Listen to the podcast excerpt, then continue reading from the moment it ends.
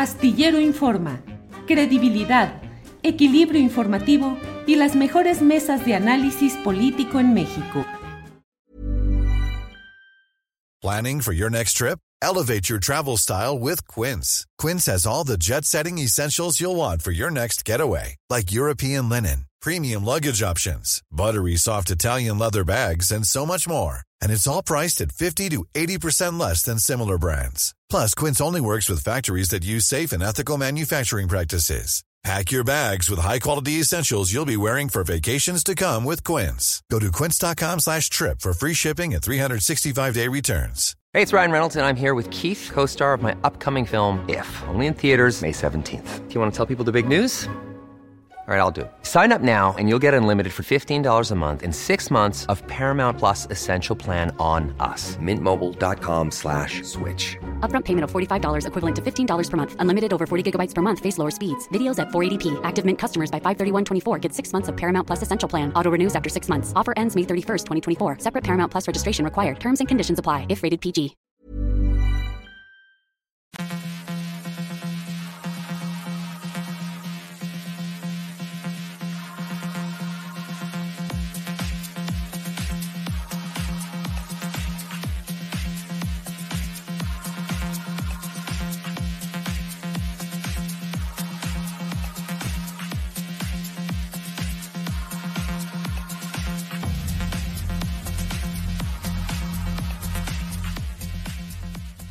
La una de la tarde, la una de la tarde en punto, y ya estamos aquí en Astillero Informa. Muchas gracias por acompañarnos en este viernes 13 de enero de 2023. Tendremos, como siempre, información, análisis, debate, los asuntos más relevantes de este día, recomendaciones de fin de semana, mesa del más allá, entrevistas, lo más relevante aquí en Astillero Informa. Gracias por acompañarnos en este día. Gracias por toda la semana, ya que hoy es viernesito y entramos ya a la parte final de estos días. Claro, habrá quienes, por el contrario, apenas inician lo fuerte del fin de semana con mucho trabajo y mucha actividad. Gracias a todos, a todas, por esta oportunidad de entrar en contacto a través de esta vía tecnológica. Tenemos uh, mucha información en este día y vamos a ir avanzando. Debo decirle que de entrada, pues hay información relevante en el sentido de, eh, pues particularmente lo relacionado con el metro, con la presencia de la Guardia Nacional en el metro. Resulta que habrá 49 usuarios simulados, eh, 49 eh, usuarios simulados que van a estar atentos para viajar al interior de los vagones del metro y tratar de ir previendo, disuadiendo de actos irregulares mientras continúan las investigaciones acerca de lo que se tiene en este terreno. Mire, hoy el propio presidente de la República habló sobre este tema del metro. Dijo, ¿cómo no vamos a utilizar la Guardia Nacional si se trata de proteger a la gente? Esto dijo hoy el presidente López Obrador. ¿Cómo no vamos a eh, utilizar la Guardia Nacional si se trata de proteger a la gente del metro, ¿por qué no hacerlo? ¿Qué tal que sí sean eh, actos provocados y que lo que quieran es que suceda una desgracia mayor? ¿No lo vamos a evitar? Porque van a decir que estamos militarizando al país. Vamos a estar escuchando este, y haciéndole caso a quienes fueron cómplices de cuando realmente se militarizó México y cuando se violaron todos los derechos humanos y cuando se llevaban a cabo masacres y torturas y cuando el gobierno estaba en manos de la delincuencia? ¿Con qué autoridad moral? Pues la decisión también tiene que ver con darle seguridad a la gente. Imagínense si la gente entra en psicosis va al metro que tiene que ir porque es un medio de transporte, va con miedo. Bueno, pues de esto y otros temas vamos a hablar a lo largo de este programa, pero por lo pronto déjeme decirle que en Coahuila sigue, eh, pues los tiempos legales llevan a que haya ya la definición de los registros de las candidaturas al gobierno de Coahuila, que junto con el Estado de México serán las dos entidades donde habrá elecciones este año, pero además elecciones que significan el reto de decidir si se mantiene en el poder al partido que con diferentes nombres pero manteniendo el mismo estilo, ha sido el partido dominante a lo largo de más de nueve décadas en el Estado de México y en Coahuila, insisto, con diferentes nombres, la mayoría del tiempo como Partido Revolucionario Institucional, pero en ocasiones anteriores con otras denominaciones. Eh, por ello es que es muy importante y le agradecemos que esté con nosotros al senador de Morena, Armando Guadiana, ganador de la encuesta interna y precandidato a la gubernatura de Coahuila. Armando, buenas tardes. Muy buenas tardes, Julio. Pues estamos aquí a tus órdenes y pues como dices tú, pues estamos por iniciar pre-campaña, ¿verdad? Que es el día de mañana. Hoy se terminan, es el último día para este, coaliciones, alianzas, o como le quieras llamar, de arreglarse con otros partidos si van juntos o no. Y, en eso estamos. Armando, finalmente, ¿cómo queda la... Eh, ¿Qué partidos van eh, apoyando eh, tu candidatura? Bueno, ahorita, pues bueno, estamos con Morena, Ahorita están este, en una reunión precisamente el presidente de Morena, Mario Delgado, y el profesor Beto Anaya. sí. Y el profesor Beto Anaya. ¿Qué pasó? Ahorita vemos. sí, sí, adelante. Sí, no, no. A lo mejor te, sí, adelante, Armando, sin problema, así sucede. Entonces, eh, eh, este, pues esperemos que vayamos con PT el verde pues estaba ya en las últimas con, con este, el partido eh, UDC del Estado, o sea, el, partido estatal de Lenin Pérez, este, no sé si ya se arreglan o no se arreglan, pero nosotros queremos ir con el Partido del Trabajo, esperemos que hoy por dos, tres horas tengamos una definición y para lo cual está allá Mario Delgado eh, con, con Beto Anaya en una reunión yo creo que hoy debemos terminar esa, ese acuerdo y vamos con PT. Armando, ¿por qué se ha descompuesto lo que podría haber parecido que era natural, la alianza Morena, PT, Partido Verde, que ha funcionado en otros lugares? ¿Cuáles han sido los obstáculos o las objeciones que se han puesto?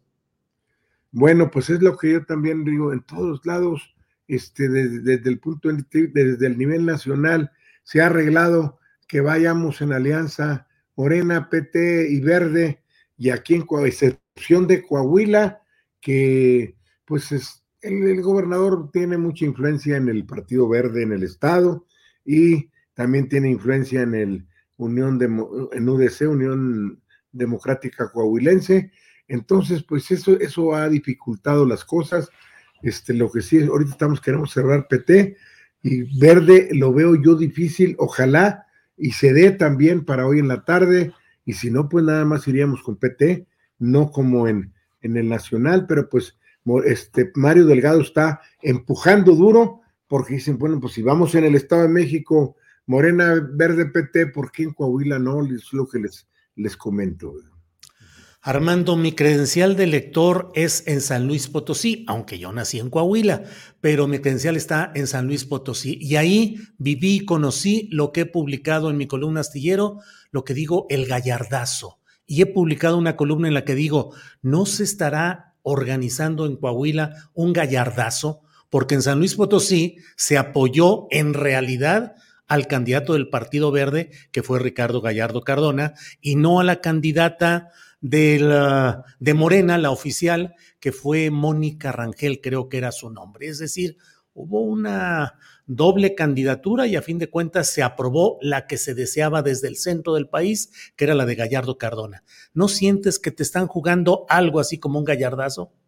Bueno, pues mira, sí, lo, espero que no sea así, pero yo ya como siempre lo he dicho, primero está la dignidad de las personas y si yo veo una cosa así, salgo públicamente a decirlo y eso antes de que de que no, no voy a permitir que anden jugando con las personas, con un servidor y con las gentes que estamos trabajando por Morena.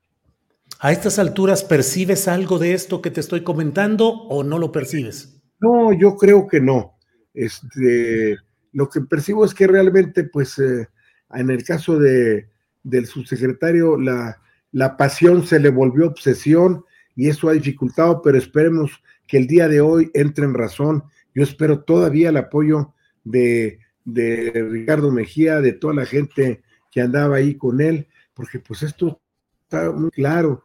Las, este, la metodología nos la explicaron y a todo el mundo y todas las decisiones, las 22, 23 decisiones que ha tomado Morena en los diferentes estados, ha sido de la misma manera. Yo sé de matemáticas, lo que se hizo es una cosa, pues una, de lo más infalible posible y no se presta yo creo que no se presta corrupción, o al menos es lo menos incorruptible la parte, la parte de, encuestada. No que si van con gente, pues van ahí, compran a las personas para que voten por Juan o por Pedro, y eso por eso el presidente en eso tiene toda la razón, en la metodología. Además, pues yo no sé por qué no reacciona, él está, este, quedó en tercer lugar, nunca ha salido del tercer lugar, y pues se trabajó mucho y debe aprovechar su trabajo y ver en el futuro de Morena y el futuro de él también, que es una persona bastante joven y yo creo que el 24 tiene mucho por delante.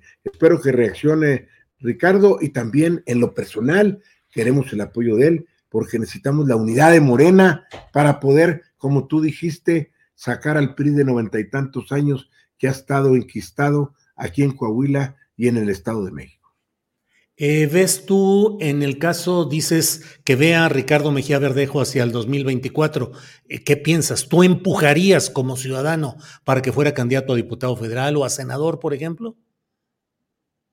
Claro, pues claro, pues si necesitamos gente, él es una, un actor primordial, es una gente capaz, trabajadora, se puede ser candidato a senador, candidato a diputado federal o candidato a alcalde de Torreón, él es de La Laguna, entonces, este, claro, pues por eso tiene que ver que no se ciegue, que la pasión no se le vuelva obsesión, que haga un lado ese tipo de telarañas y que piense, como dice la canción de Yucateco, que piense como con la cabeza y no como el diablo, ¿verdad? Entonces, este, yo creo que, este, eso es, yo creo que debe reaccionar y vamos, debemos salir adelante. Armando, dijiste, hablaste de que conoces de matemáticas, has sido profesor de esas materias, lo platicamos en ocasión anterior, pero ir tú por Morena y el PT y otro candidato por el Verde, ¿sería en aritmética electoral favorecer al PRI? Ah, no, claro, favorecer al PRI. El que se vaya por el verde o el que se vaya por PT en un momento, espero que no con PT, pero yo quisiera del verde, pues hacerle la última lucha en estas últimas horas, claro que nos afecta definitivamente. O sea, son puntos que no le quitan al PRI, nos quitan a Morena y favorecen al PRI. Quien vaya por el verde o quien vaya por el PT son para favorecer al PRI definitivamente. No hay de otra. Ah. ¿Quiénes están haciendo equipo en este momento contigo? Fundamentalmente, Luis Fernando Salazar se mantiene activo en apoyo a tu candidatura. Sí, así es, ¿no? Luis Fernando ahorita está precisamente en la negociación, está ya con Mario Delgado y en el, PT, precisamente para tratar ya de finiquitar el tema de, del, la, alianza con el PT. Este, lo del verde, pues me ha estado también ayudando Ramírez Aguilar, el senador, y ha estado Velasco, el senador Velasco, pero pues este, pues yo no sé, como, como que ya están muy, muy amarrados o muy platicados el dirigente estatal, el ingeniero Sandoval, Refugio Sandoval, y Lenin Pérez este, por el lado del partido estatal.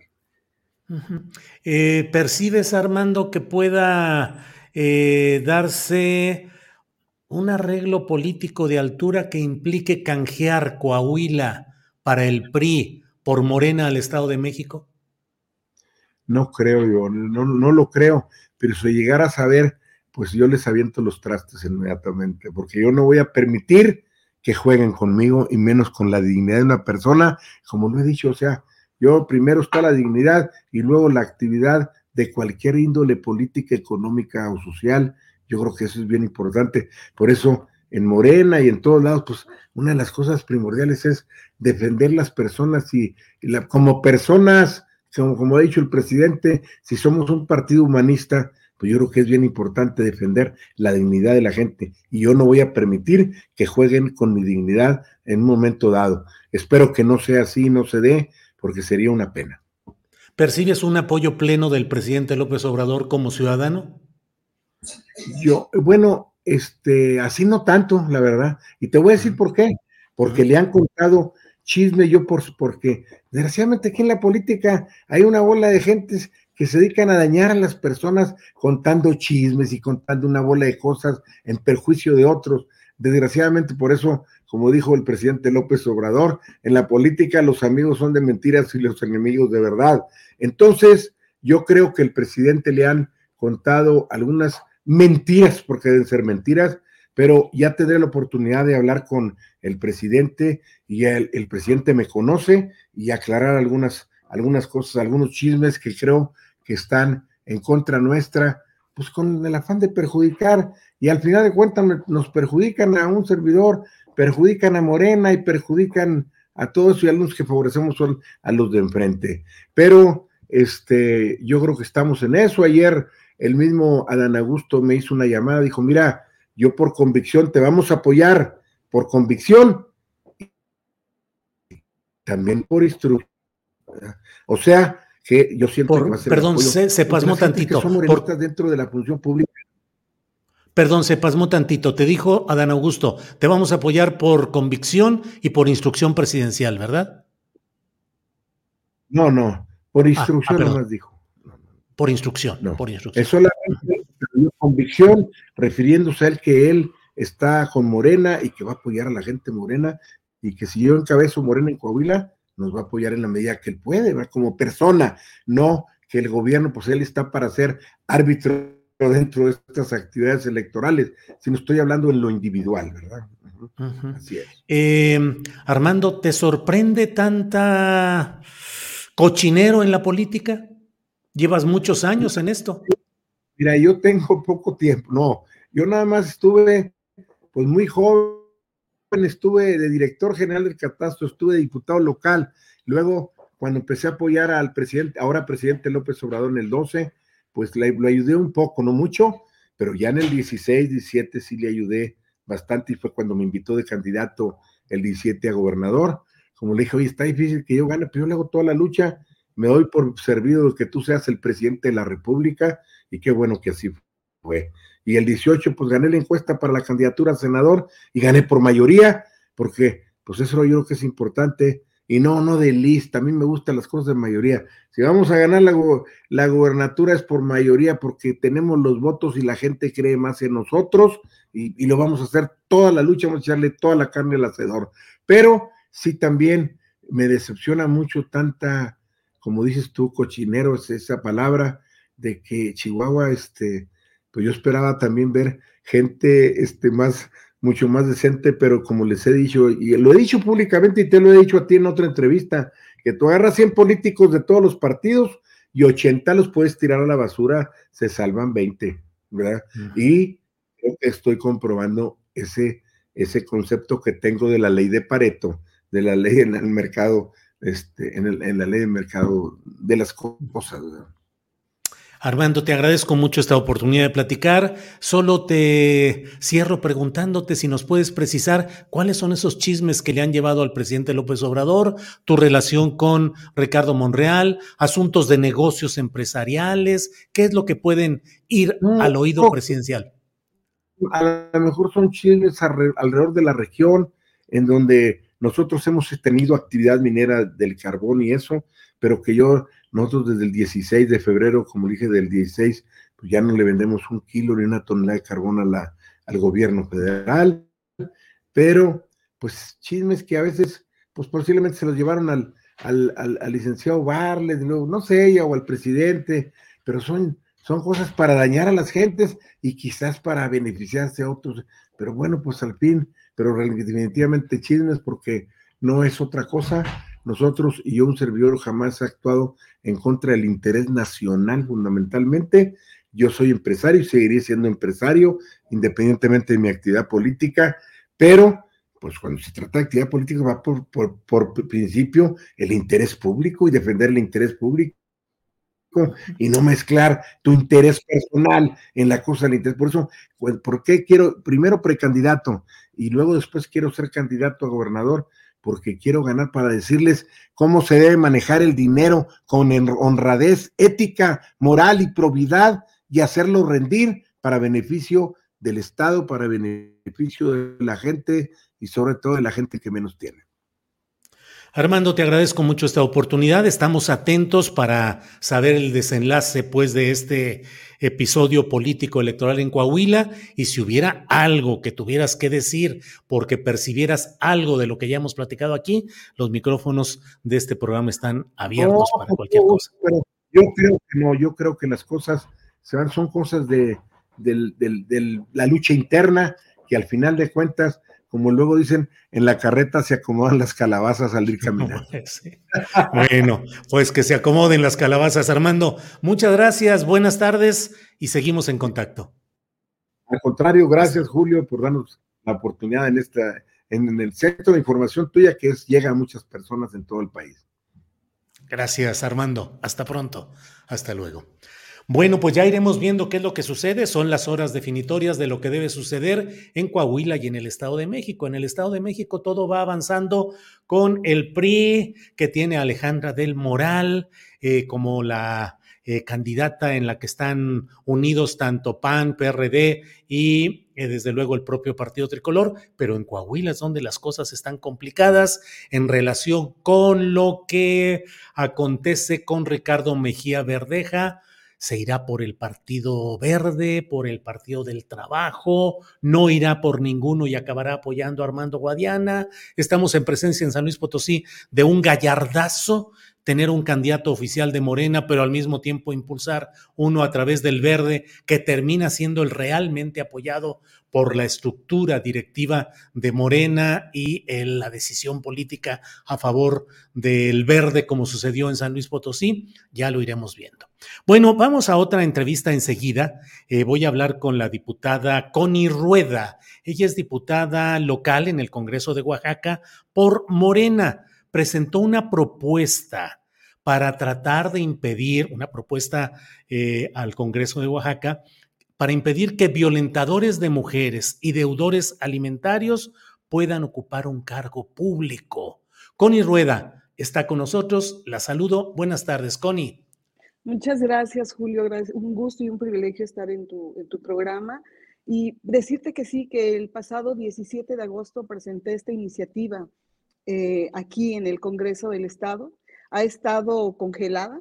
Creo que es el momento ya de hacer el trabajo necesario que se necesita, Julio, para que ahora sí que recuperemos la credibilidad los, los políticos.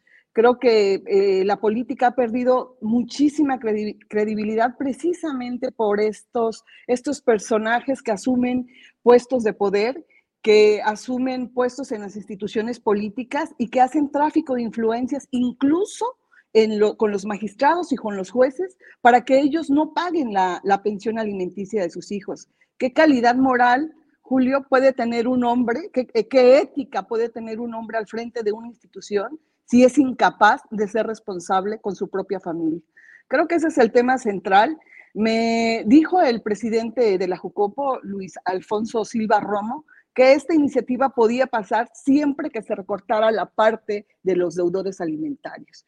Eh, dejar a, los, a las infancias de Oaxaca sin su sustento, sin eh, el sustento alimenticio, me parece eh, de verdad corrupto y criminal. Connie, el diputado presidente de la Junta de Coordinación Política del Congreso de Oaxaca es también de Morena es también de Morena, pero esto es más allá de las instituciones políticas. Creo que esto es de sensibilidad, de compromiso, de responsabilidad. La institución política morena no tiene absolutamente nada que ver. Esto habla de una persona que no tiene ese compromiso con la sociedad. Es una persona que quiere que las cosas se hagan como él dice. Creo que en la legislatura pasada lo bulearon y lo quiere repetir conmigo y eso no va a ocurrir conmigo. No hiere quien quiere, sino quien puede, Julio. Yo estoy en esta lucha, eh, no me la inventé yo esta iniciativa, es una iniciativa que ya se presentó en seis estados, en dos estados ya pasó, eh, pasó en el Estado de México, en Yucatán. En Yucatán incluso hubo una controversia constitucional y la Suprema Corte de Justicia falló a favor de la iniciativa. Es decir, no hay calidad moral ni ética para que un hombre que no cumple con su obligación con sus hijos pueda estar al frente de ninguna institución política, ningún, eh, ninguna institución de gobierno. Connie, la propuesta es para que violentadores eh, de mujeres y deudores alimentarios no puedan ocupar un cargo público cuando haya sentencia en firme, cuando estén procesados, ¿en qué momento procesal? Yo entiendo que esta iniciativa la han estado manejando a nivel federal cuando ya haya sentencia. Yo propuse que fuera con vinculación a proceso porque, pues, ¿cuántas eh, denuncias llegan a sentencia, Julio? Nada más hay que revisar en Oaxaca cuántos feminicidios hay, más de 700 en el sexenio pasado, y cuántos han llegado a sentencia. Si no estoy mal, creo que uno nada más. Entonces, eh, realmente a las mujeres nos cuesta muchísimo hacer justicia. Es bien complejo para las mujeres hacernos responsables de nuestros hijos eh, solas. Entonces necesitamos que quienes sean los padres se hagan responsables máxime si quieren estar al frente de una institución política. Esto no es para la generalidad, Julio, no es para toda la población, no es para todos los hombres, es para aquellos hombres irresponsables que están en puestos políticos, en toma de decisiones, donde usan eh, eh, ahora sí que todas sus influencias para que las sentencias, si salen, salgan a, favor de ellos. Connie, eh, lo que hizo el presidente de la Junta de Coordinación Política fue no aprobar que tu propuesta de iniciativa de reformas legales pasara a comisiones y luego al Pleno? No, está en comisiones. De hecho, está en comisiones, no está dictaminada. Antes de la dictaminación, yo hablé con él y me dijo que sí podía pasar siempre que se quitara la parte de deudores alimentarios, con lo cual yo no estuve de acuerdo. Esto no es un juego, esto no es, no es, no son egos, no, no es, eh, sí, que pase mi ley, no, no. Si pasa, que pase como debe de pasar. Digo, esta yo no la inventé, hay muchísimas mujeres que investigaron sobre este tema y, no se puede recortar porque a él no le guste o porque haya hombres en Oaxaca que no sean responsables con sus hijos. Creo que todos los hombres que están en la función pública, pues deberían de salirse, porque te digo, eso es el tema que nos tiene este, con poca credibilidad como políticos. Si queremos recuperar la credibilidad, pues hagamos las cosas como deben de ser. Y yo no voy a cejar en este eh, pues en este compromiso que hice con, pues con las mujeres que, tienen hijos, con funcionarios que están eh, laborando en el gobierno, ese compromiso de que esta iniciativa pase. Si no pasa, Julio, no voy a dejar de dar a conocer que hay una ley en otros estados que está vigente y que se está trabajando en otros más para la protección de las mujeres y de los niños. Connie, ¿hubo además algún ofrecimiento económico para que dejaras de insistir en esta propuesta? Mira, sí, Julio, yo no lo quise decir porque creo que la, iniciativa es mucho más relevante y no le quiero quitar la importancia con este tema tan bajo y tan sucio. Creo que la importancia de la iniciativa es, eh, es lo que vale la pena, que la iniciativa pase. En su momento haré, pues evidentemente, los comentarios que él me hizo, pero también le haré otras preguntas eh, sobre las finanzas que él maneja, que ese sería otro tema muy, muy diferente. Yo creo que ahorita eh, la importancia es que esta iniciativa está congelada en Oaxaca y que hay muchos niños que necesitan la manutención de sus padres, que están al frente de muchas instituciones. Y no es personal, Julio no está dirigido a una sola persona, es defender los derechos de las niñas, de los niños y de las mujeres, porque es tan violentador un hombre que no paga la manutención de sus hijos, que le limita la vida a su hijo como aquel que golpea a una mujer. Sí, Connie, te pregunté porque un periodista de allá de Oaxaca me comentó que había la versión de que te habían ofrecido 100 mil pesos el presidente de la Junta de Coordinación Política del Congreso de Oaxaca para que dejaras fuera esta propuesta? No sé si fue para que yo dejara fuera esta propuesta, pero fue justo en el momento en que estábamos hablando de la iniciativa cuando me, me dijo que habían 100 mil pesos. Entonces, yo quiero ser honesta, ¿cómo fue la plática? Y eso fue lo que me dijo. Le dije que evidentemente no, no, no lo aceptaba. Este, esa es una de las cosas que a mí eh, fundamentalmente me molestó mucho, Julio. Me indignó y no hubiera yo querido que esto saliera así, porque te digo, no quería yo restarle el tema ni la importancia a la ley 3 de 3, pero si hablamos claro, fue en esos términos. ¿No te dijo por qué te ofrecía 100 mil pesos? No, no, ni yo se los pregunté. Solo te dijo, aquí hay 100 mil pesos. Aquí hay 100 mil pesos y un documento para que yo lo firmara. ¿Y qué decía el documento? No, no lo leí. O sea, él tenía el documento acá y me dijo, hay 100 mil pesos, está el documento acá. Le dije, no, no los voy a recibir y mucho menos le voy a firmar un documento a cuenta de qué y por qué o de dónde lo sacó él. Pero mira, ese es otro tema, Julio, que, que es, es grave, es molesto, es indignante. Y, pero vale la pena que continuemos con el tema de la 3 de 3. Yo necesito recabar mucha información también del Congreso este, y, y, de alguna manera, pues también enfrentar esa parte, ¿no? Con, con el presidente de, de la JUCOP.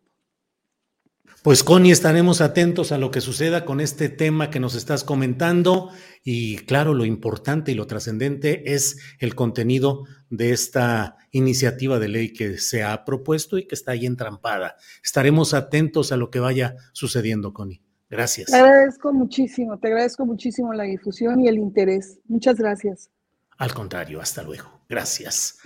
Bien, pues eh, vamos adelante, vamos adelante con nuestro programa y mire, le voy a pedir a Andrés Ramírez que nos vaya poniendo adelantado el segmento de inclusión, el segmento de inclusión con Daniel Robles, que eh, usted sabe que cada viernes tenemos el segmento en el cual él participa eh, con mm, sus puntos de vista en estos cinco minutos de inclusión.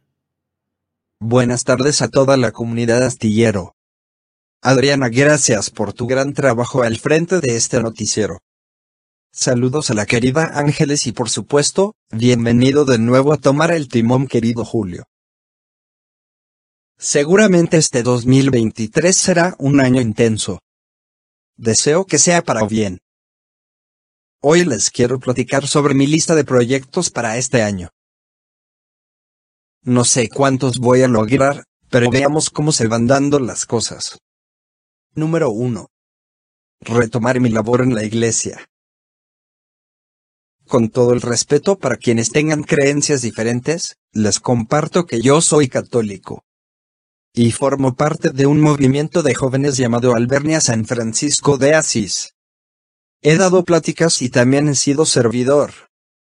Y saberme útil me hace sentir feliz y realizado les comparto una frase de mi himno franciscano. Es un mensaje muy bonito y aplica para religiosos y no religiosos. Dice, Llévame donde los hombres necesiten esperanza. Necesiten mis ganas de vivir. Yo he aprendido que hay más satisfacción en dar que en recibir. Conseguir una silla adecuada, para una persona como yo, adaptar mi silla es una labor constante desde niño. Pero ya estamos en eso. Ciudad de México. Marzo. ¿Qué creen? Estoy invitado a dar dos conferencias en el octavo Congreso de la Academia Mexicana para la Parálisis Cerebral y Trastornos del Neurodesarrollo. Los temas serán cómo las personas con discapacidades contribuyen a la sociedad. Y, asistencia sexual, infantilización, y falta de opciones para las personas con parálisis cerebral. Si todo marcha bien, estaré allá del 15 al 18 de marzo. Seguir trabajando con el gobierno de Zapopan respecto de mis ideas y propuestas de accesibilidad contratar un cuidador y un asistente personal, y de relaciones públicas. La verdad es que la señora de la casa se está saturando porque hace mil cosas y yo quiero generar lo suficiente para contratar lo que necesito. No quiero que se vuelva a enfermar. Ella trabaja de noche. Durante el día, me atiende 24/7. Limpia, cocina, es mi secre y lleva mi agenda y mis redes y gestiona mis proyectos y hace llamadas y es mi traductora y me apoya en todo. Le voy a regalar un día de spa en su cumple el 8 de marzo. Claro, si consigo quien se quede conmigo ese día. Si no, pues cómo. Promocionar mis conferencias. Quiero ver la forma de asesorarme con una persona que me ayude para llevar mis conferencias sobre inclusión, sensibilización, accesibilidad y tableros de comunicación alternativa a escuelas, empresas e instituciones de gobierno pagadas, por supuesto. Quiero ser una persona productiva y generar para mis gastos y proyectos. Por cierto, ¿alguien sabe cuánto se cobra por una conferencia? Viajar a conocer los mochis. Quiero ir en busca de mis raíces y conocer la ciudad de donde viene parte de mi familia. ¿Ya ven para qué necesito ganar dinero? Los viajes no son gratis. Y eso no es todo. Pero la segunda parte de la lista se las compartiré la próxima semana. Para no alargarme de más y luego la prensa me llame, Daniel, Lon. Muchísimas gracias por acompañarme en este trayecto de mi vida. Les deseo un excelente año. Que traiga consigo mucho aprendizaje y cosas buenas. Y gracias por escuchar mi choro mareador. Hasta la próxima. Bien, pues han sido los cinco minutos de inclusión de Daniel Robles Aro, que cada viernes está con nosotros para ofrecer sus puntos de vista, su testimonio, una visión distinta de lo que sucede eh, en las personas que tienen eh, discapacidad, como en este caso sucede con Daniel, que tiene parálisis cerebral una gran inteligencia, gran visión eh, periodística, gran sensibilidad social. Bueno, vamos a seguir adelante y vamos de inmediato con nuestro siguiente invitado, la siguiente voz que vamos a escuchar, que es la voz de Carlos Pérez Ricard. Él es profesor investigador del CIDE, miembro de la Comisión de la Verdad de México y articulista en Sin embargo. Carlos, buenas tardes. ¿Cómo estás, Julio? Qué bueno verte. Feliz año. Igualmente, Carlos, gracias. Igualmente, que todo sea bien este año. Carlos, em, ¿cómo vas viendo el tema de la presencia de la Guardia Militar en las instalaciones del metro de la Ciudad de México? ¿Es una decisión válida en términos de seguridad pública? Mm, ¿Tiene ribetes eh, políticos? ¿Cuál es tu visión de lo que está sucediendo? Bueno, gracias, Julio. Eh, para empezar, decir que la policía de la Ciudad de México es una de las mejores policías, eh, no solamente de México, sino de América Latina. Es la más grande, tiene 80 mil elementos, tiene muchísimos cuerpos especializados, es profesional, es civil y tiene suficientes elementos para cuidar el metro y la ciudad entera. Insisto, 80 mil elementos. El anuncio que hace la jefa de gobierno es que 6 mil guardias nacionales vienen a cuidar el metro. La pregunta que uno se hace ahí, bueno, ¿qué diferencia real habrá en torno a la, fuerza estatal, la fuerza de seguridad para proteger las instalaciones? No pareciera, no pareciera que, es una, que es, que es significante o que es importante.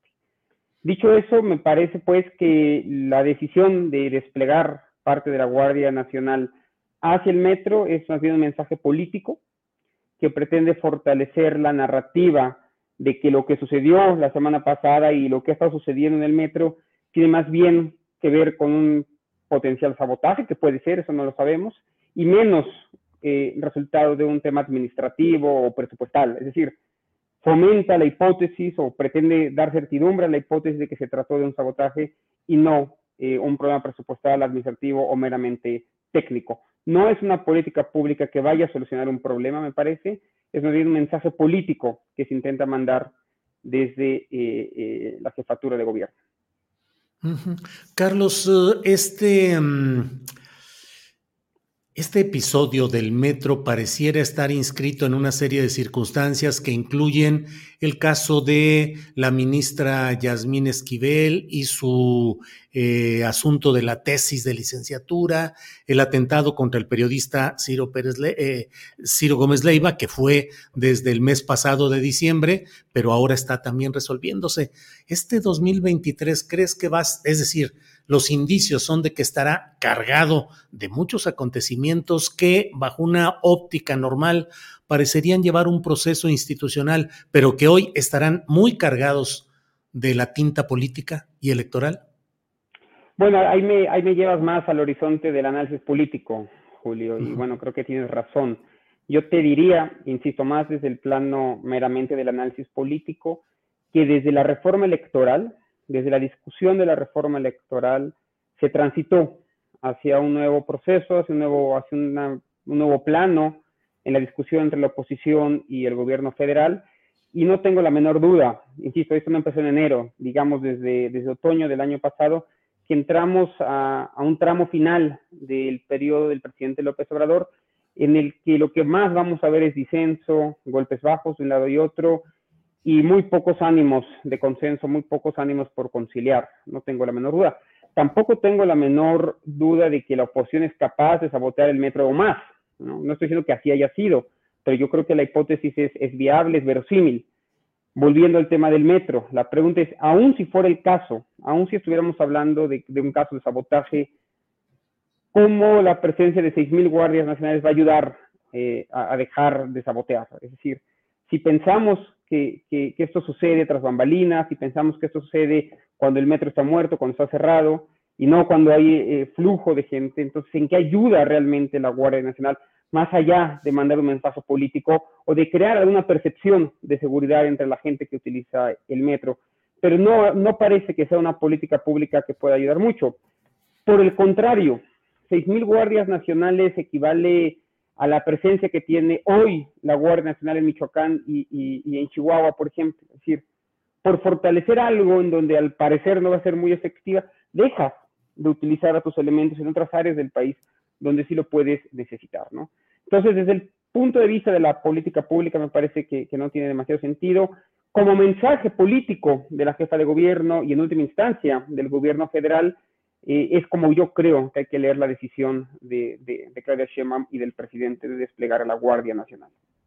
Carlos, ha habido, se han dado a conocer encuestas en las cuales las autoridades dicen que hay una hay un apoyo popular muy amplio a la presencia de la Guardia eh, Nacional en las instalaciones del Metro de la Ciudad de México. Eh, por otra parte, hay instituciones que señalan que esto eh, busca la normalización de la presencia militar en instalaciones civiles y que agudiza un proceso de militarización. El propio presidente de la República hoy en su conferencia de prensa dijo, bájenle a los que dicen militarización. ¿Crees que hay esta presencia de la Guardia Nacional en el metro agudiza ese proceso de militarización? Yo creo que hay que buscar en, ese debate, como en, muchos otros, más grises y mucho menos blancos y negros, ¿no? Hay quien dice, bueno, ya la presencia de la Guardia Nacional en el metro es este, la avanzada hacia un proceso generalizado en la sociedad de militarismo y militarización eh, yo no iría tanto ahí, yo lo analizo más como, como una política pública muy puntual que tiene un objetivo al que no me parece, del que no me parece que esté diseñada la Guardia Nacional. Ciertamente la Guardia Nacional tiene mucho apoyo popular, también lo tiene, por cierto, la Secretaría de Seguridad Ciudadana eh, aquí en la Ciudad de México. Es una policía que tiene mucho apoyo popular, que se le ve bien, que es profesional, que actúa bien y que ha mejorado muchísimo en los últimos tres eh, o cuatro años. También es cierto que mucho del apoyo que tiene la Guardia Nacional en la Ciudad de México y fuera es en realidad porque la gente pocas veces entra en contacto con la Guardia Nacional, es, es más bien una imagen idealizada y, y, que, no dice mucho de, la relación que realmente tiene la sociedad con una autoridad. Entonces, creo que una de las, de las, de las cuestiones negativas que puede salir de todo esto es que incluso ese apoyo popular que tiene hoy la Guardia Nacional, si no se resuelven los problemas del metro, si en efecto no es sabotaje o si es sabotaje, pero no se resuelven los problemas del metro, podría ir en demérito de la imagen que tiene la población de una institución que, que creo, Julio, que hay que salvaguardar, que hay que cuidar. Yo soy de los que creen que la Guardia Nacional es importante, eh, es fundamental para combatir problemas muy puntuales, problemas de crimen organizado en áreas no urbanas, que está muy bien que se despliegue en carreteras, que está muy bien que se despliegue en algunos operativos, pero me parece que es redundante en una situación como la que tenemos en la Ciudad de México, donde, insisto, se la mejor policía de México, 80 mil efectivos que cubren todos los días las instalaciones del metro y podrían ser más si fuese necesario. No me parece que, el llamado a la Guardia Nacional tenga, demasiado sentido por ahí. Carlos, em, hay quienes hablan de una sostenida disminución de la calidad en la prestación del servicio del metro y los opositores a los uh, partidos de izquierda que han llegado a gobernar la Ciudad de México, primero el PRD, ahora Morena, dicen que el momento en el cual comenzó a caerse eh, la atención, el mantenimiento, el presupuesto para el metro ha sido con estos partidos, con las administraciones de estos partidos. ¿Ves esa eh, creciente disminución de la calidad en el servicio del metro y lo ves por razones de alternancias partidistas? Yo creo que la, aquí la lucha política está. O sea, cualquier cosa que vaya a pasar en la Ciudad de México, cualquier cosa que vaya a pasar eh, en el metro, que pase el metrobús, en cualquier lado, va a ser leído en clave lucha política y en la intención que tiene, que tiene la derecha, que tienen, que tienen los conservadores de atacar a la jefa de gobierno, me queda perfectamente claro. Y han hecho cosas peores, que nadie se asuste, han hecho cosas peores. Entonces yo lo leo siempre en clave, en clave electoral Ciertamente la catástrofe de la línea 12 es lo que va a marcar eh, la última parte del periodo de gobierno de Claudia Sheinbaum y cualquier cosa que suceda en medios, en, el metro, en el metrobús, eh, etcétera, en, cualquier camión, va a ser utilizado en contra de la jefa de gobierno. Eh, lo cierto es que las encuestas hasta hace poco no señalaban esto de que la prestación del servicio había decaído, al contrario, las encuestas que yo conozco, hechas por organismos independientes, hablan de que había mayor satisfacción en cuanto a los medios masivos eh, eh, de transporte en la ciudad. Ciertamente se han construido las líneas del cablebús, se ha mejorado muchísimo en infraestructura urbana y, al menos las encuestas que yo conozco no hablan de este deterioro. Evidentemente la oposición señala que es así. Hay que entenderlo pues en el, en el marco de, en el estadio de la lucha política eh, en el que nos encontramos a seis meses, siete meses de la definición del candidato o la candidata de Morena para la presidencia de la República. No puede leerse de otra manera. Carlos, eh, em, leí pues tu comentario, tus comentarios en Twitter, que es a partir de lo cual me surgió la idea de, de platicar contigo. Eh, ¿Quieres agregar algo más sobre este tema que es desde luego del máximo interés hoy? Está entre los temas más interesantes en la discusión pública. Eh, por favor, antes de cerrar nuestra plática, lo que deseas agregar. Una cosa muy puntual, Julio. La seguridad pública es algo eh, demasiado serio para llevarse eh, al, ámbito de lo, de lo político. Es algo muy técnico. Es muy importante que los guardias nacionales estén desplegados donde tienen que ser desplegados es muy importante que, no se politice, que no se utilice como mensaje político. Es una política pública, es una herramienta que tiene el Estado para salvaguardar a su sociedad. En el momento en que se trivializa, estamos perdiéndolo todo. Y hay, algo que me, que me, molesta mucho que está sucediendo hoy en el gobierno federal y lo traigo a la mesa, si quieres lo comentamos ahora o en otra ocasión, ¿no? El que quiere ser candidato eh, eh, a gobernador en Coahuila, ¿sí? Mejía, es subsecretario de Seguridad Pública. Lleva dos semanas sin aparecer no solamente en las mañaneras, sino estar trabajando como subsecretario de Seguridad Pública por perseguir un puesto político. El anterior secretario de Seguridad Pública, Durazo, cambió, digamos, para irse de gobernador a Sonora. ¿Qué tan importante es entonces la seguridad pública para el gobierno federal? Yo pienso que un funcionario que tiene ese mandato, que tiene la obligación de construir política pública en sentido, tiene que estar 100% enfocado en crear políticas públicas, en manejar lo mejor posible las herramientas que tiene a su disposición, ¿sí? Para ayudar en el mayor problema, en el mayor reto que tiene no solamente el gobierno federal, este país, que es garantizar la seguridad de sus ciudadanos. Entonces, de pronto, la trivialización de la seguridad pública, la trivialización del uso de las herramientas que sí tiene el Estado, otras no las tenemos, pero estas sí las tenemos, ¿sí? Para salvaguardar a sus ciudadanos eh, me este, parece por lo menos eh, perverso y me enoja bastante que se politice y no se utilice como lo que es una herramienta que sí tiene el Estado para afrontar un problema muy serio, probablemente el más serio que tiene hoy el Estado mexicano. Carlos, pues te agradezco mucho esta posibilidad de platicar y bueno, pues eh, esperemos eh, eh, la continuidad del análisis y los comentarios a lo largo de este año que viene cargadito de temas y de asuntos para platicar. Carlos, muchas gracias como siempre. Siempre contento de verte, Julio. Te va muy bien, me da mucho gusto. Muy amable, gracias. Igualmente, Carlos Pérez Ricard, profesor investigador del CIDE, miembro de la Comisión de la Verdad de México, de la Comisión de la Verdad, que ha sido eh, organizada para investigar los eh, crímenes políticos desde los poderes eh, a lo largo de décadas anteriores y articulista en Sin embargo. Bueno, vamos a esperar unos segunditos en lo que podemos entrar para nuestra siguiente entrevista, que mire, es algo que llama mucho la atención porque pues forma parte de lo que está sucediendo en el Estado de México. Déjeme adelantar antes de ir con esta información, déjeme decirle que ya anunciaron la alianza de Morena con el Partido Verde en el Estado de México y sobre la alianza en Coahuila aún está en proceso el Partido Verde y el Partido del Trabajo aún están deliberando. Pero para ver el tema delicado, insisto, que es, eh, se va a centrar mucho la atención en lo que sucede en el Estado de México, déjeme decirle de algo que ha sucedido hoy respecto a la compra de ocho camionetas Honda de 700 mil pesos para los integrantes del Consejo del Instituto Electoral del Estado de México. Dos integrantes de ese consejo, Karina Vaquera y Francisco Bello, rechazaron estos vehículos. Por eso es que está con nosotros eh, Karina Vaquera, consejera electoral del Instituto Electoral del Estado de México. Karina, buenas tardes. Buenas tardes, Julio. Gusto en saludarte y también a tu auditorio. Gracias, Karina. Karina, ¿qué sucede? Eh, compraron vehículos de 700 mil pesos de la marca Honda para repartirlo entre consejeros electorales en el Estado de México. ¿Así es?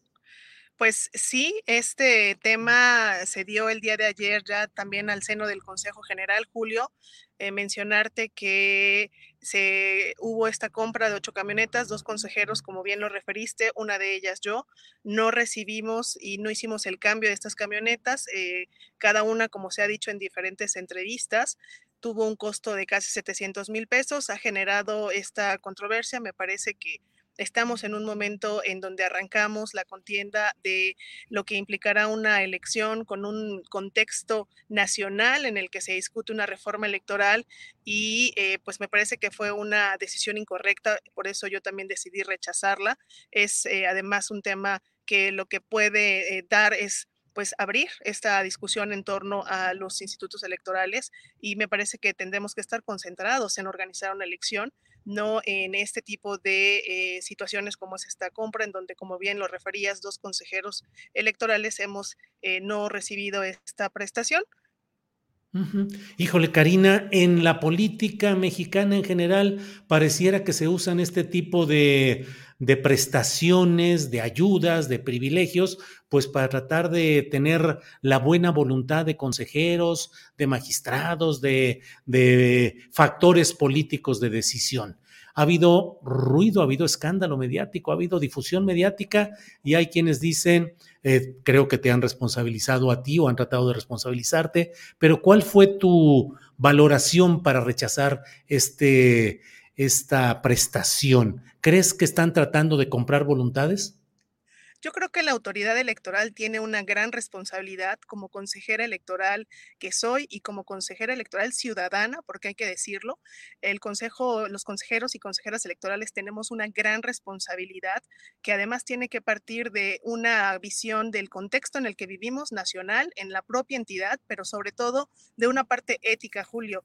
Ayer, efectivamente, al seno del Consejo General, eh, pues parecía un reclamo por parte de una colega mía el haber eh, establecido este rechazo que yo tuve y la valoración para mí fue muy sencilla, no es adecuado, no es correcto. Las camionetas que cuando yo ingresé al instituto en el año 2020, que fui designada por el Instituto Nacional Electoral Julio, se me dio una camioneta Honda CRB con el kilometraje de 158 mil, mismo que eh, yo utilizo, 158 mil tiene actualmente, eh, con misma eh, que yo utilizo y que me traslada, porque yo vivo en Toluca, hay que decirlo que eh, evidentemente los consejeros cuando somos designados en cualquier entidad, pues eh, no debemos o estamos obligados como requisito a vivir en un, eh, pues en la capital del estado. Yo me traslado diariamente de Toluca y también la he utilizado y lo utilizo para estar en cercanía con los distritos. Entonces, para mí fue muy clara la decisión que yo tomé porque la tomé justo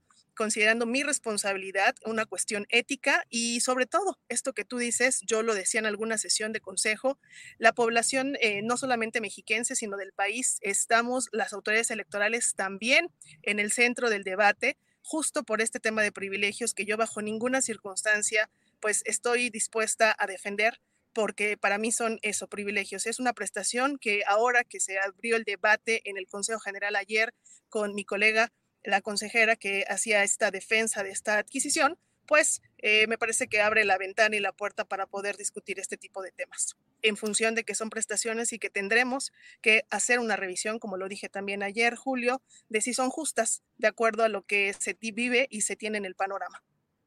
Karina, te agradezco la posibilidad de platicar y de ventilar públicamente asuntos que son de interés público. No se está hablando de un asunto personal o privado, sino del uso de fondos públicos en una institución público, pública para servidores públicos. Y en ese mismo ánimo de debate, solo cierro eh, comentándote que ayer platiqué aquí en este mismo programa con eh, Bernardo Barranco, quien nos decía su temor de que los organismos electorales del Estado de México estuviesen demasiado controlados aún por los poderes que hoy dominan el Estado de México, concretamente un control priista, y nos decía que pocas uh, renovaciones en toda la estructura electoral del Estado de México se habían dado por fuera de esa instancia de control. ¿Tú crees que hay condiciones de credibilidad y respetabilidad en el proceso que se viene o desde ahora percibes ingredientes eh, de adulteración o de preocupación? Pues mira, Julio, la pregunta que tú haces es muy importante, sobre todo por lo que vivimos como autoridades electorales. Eh, es evidente que eh, es, un, es un estado que tiene su propia historia, lo decía yo también eh, en algún otro medio, en donde decía, todos conocemos la historia incluso del propio Estado de México, del Instituto Electoral, y ese es un gran reto que tiene esta institución, actuar bajo los principios de certeza, de legalidad, algo muy importante, la imparcialidad y no estar en ninguna sumisión a ningún poder fáctico, lo decía de esta forma, porque eh, efectivamente este tipo de eventos, esta compra que se hace, esta adquisición, en este momento a mí me parece incorrecta, me parece inoportuna, me parece un grave error. Y eh, por supuesto que los medios de comunicación ayudan mucho para estar dando seguimiento a este tipo de temas, en donde este tipo de situaciones y de poderes fácticos que pudieran generar alguna sumisión de alguna forma, pues eh, por supuesto que podría irse dando cuenta a través de los medios de comunicación. Yo lo que puedo decirte es que tenemos que ser muy cuidadosos con la responsabilidad tan grande que tenemos de organizar una elección que eh, pues estamos hablando de 12 más de 12.3 millones de mexiquenses, 51% mujeres, el resto hombres, y la encomienda no es menor, así que eh, nuestra responsabilidad es mantenernos como autoridad electoral firmes sin este tipo de situaciones que generan pues eh, muchas suspicacias, como bien lo dices, y que habrá que estar atentos a todas y cada una de las decisiones que vayamos tomando bajo estos principios. Karina, pues agradezco mucho la posibilidad de platicar sobre este tema y estaremos atentos a lo que vaya sucediendo. Por esta ocasión, a reserva de lo que desee usted agregar, gracias y seguimos en contacto. Julio, gracias a ti, solamente mencionar, agradecer el espacio para explicar que los consejeros electorales nos debemos a la ciudadanía. La ciudadanía tiene eh, en nosotros puesto que exista esta integridad electoral y me parece que debemos de actuar con esa gran responsabilidad que tenemos para con la ciudadanía, entender también la dinámica que se tiene y lo que están eh, pues eh, por supuesto quejándose de las autoridades electorales, no de ahora, lo digo de eh, históricamente. Y este es un gran reto es una gran oportunidad para el Instituto Electoral del Estado de México de tener una elección en la que podamos decir que se hizo con esa integridad y que dejemos atrás todo esto que se ha comentado al respecto del propio instituto. No lo digo yo, lo dice la historia y lo dicen los medios. Agradezco mucho tu tiempo.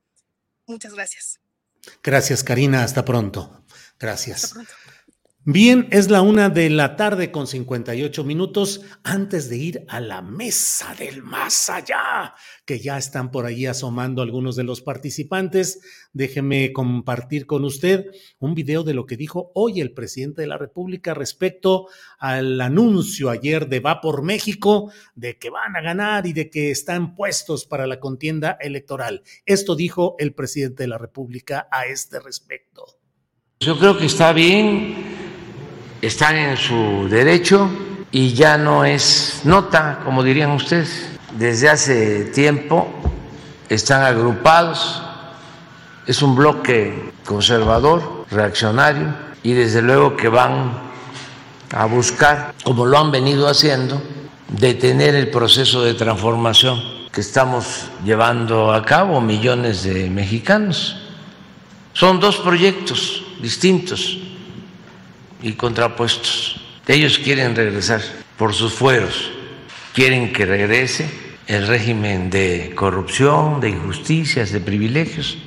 Ellos se están agrupando, son gente con mucho dinero que se han beneficiado de la política neoliberal o neoporfirista que se impuso durante mucho tiempo y que quedaron mal acostumbrados. Y nosotros lo que les decimos es que se vayan a robar más lejos o que ya se acabó la robadera.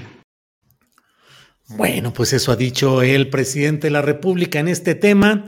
Déjeme ver, es la una de la tarde con 59 minutos. Una de la tarde con 59 minutos. Eh, déjeme ver si tenemos un comercialito de unos segundos o ya empezamos con nuestra, con nuestra eh, mesa del más allá. Vamos al pequeño comercial de segundos.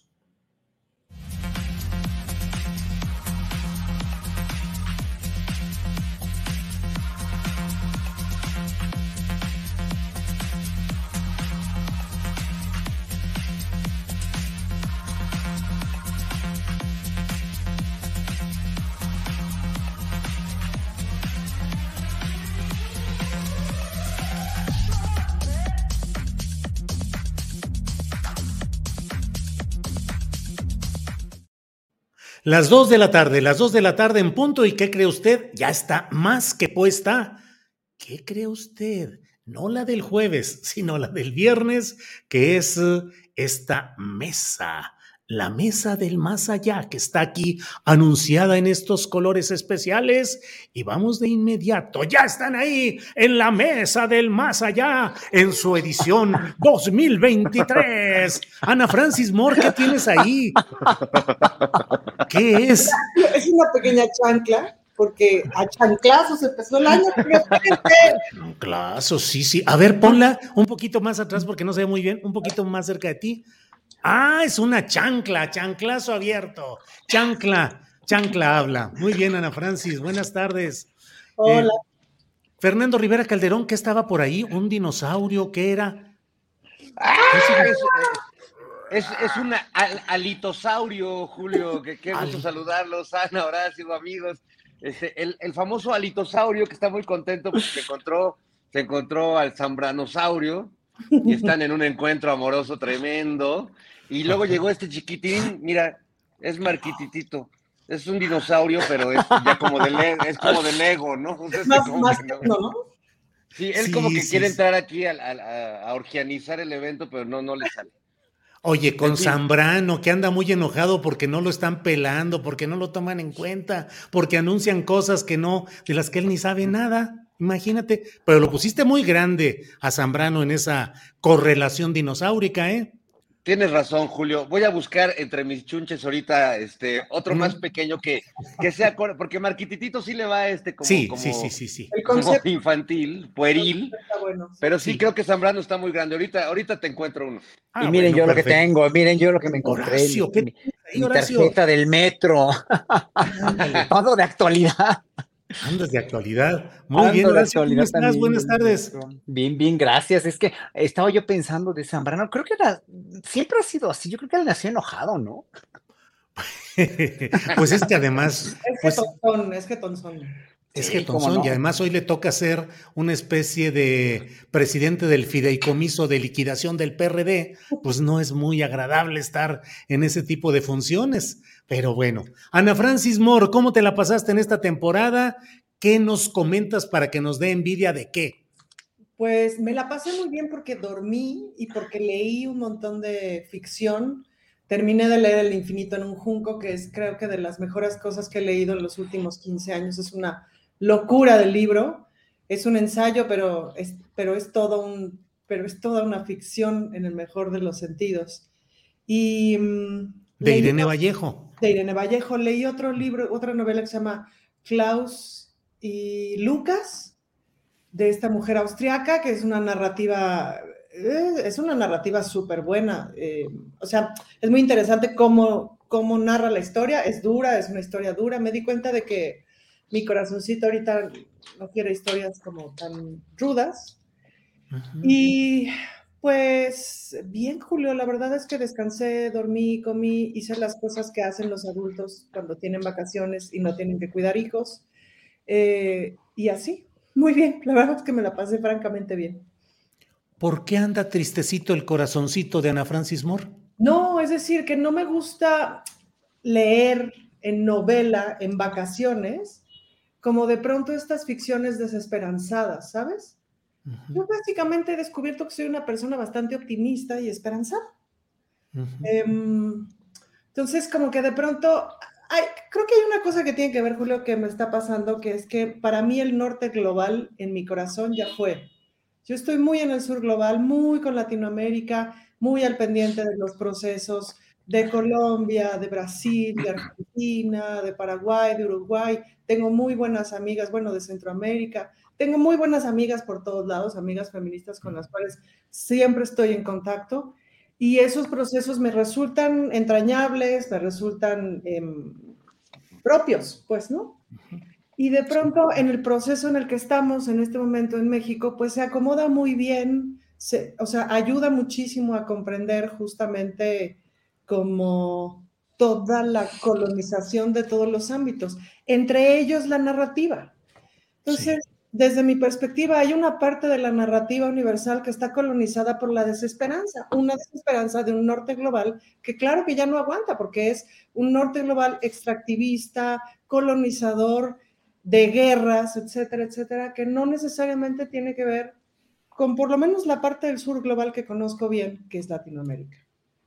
Bien, eh, fíjate, yo en esta temporada leí, entre otros, eh, eh, el libro, el de mm, No es país para viejos, de Cormac McCarthy, el mm. autor de La carretera, que es justamente la desesperanza y el abandono de un escritor del norte. Pero bueno, Horacio Franco, ¿cómo te la pasaste? ¿Qué hiciste que nos diera envidia? ¿Cómo te la pasaste? Pues bueno, aparte que no había conciertos ni nada, estuve aquí, este, le di vacaciones a todos, a todos en el, en la, este, pues, que es muy merecidas a toda la gente que nos ayuda con el negocito que tenemos. Y este, y pues me puse a trabajar yo en eso, ¿no? Y aparte estuve leyendo, no, ahora sí leyendo mucha música, muchos manuscritos. Hay un sitio muy padre, este, en, en YouTube que se llama Del Vivaldi, que trae los manuscritos del Vivaldi, que, de Antonio Vivaldi, que eh, y hay muchos otros, ¿no? Que traen los manuscritos de los compositores y oyes la música y ves los manuscritos. Entonces estuve estudiando manuscritos de Vivaldi, la, la, grafía antigua, la grafía de los compositores originales, ¿no? O sea, hay grafía de Bach, los manuscritos de Bach son verdaderamente enriquecedores y, y analizar toda esa música estudiarla y analizarla, pues es para mí meterme en las lecturas más profundas de, de la vida, ¿no? Entonces estuve leyendo mucha música, escuchando mucha música y leyendo también.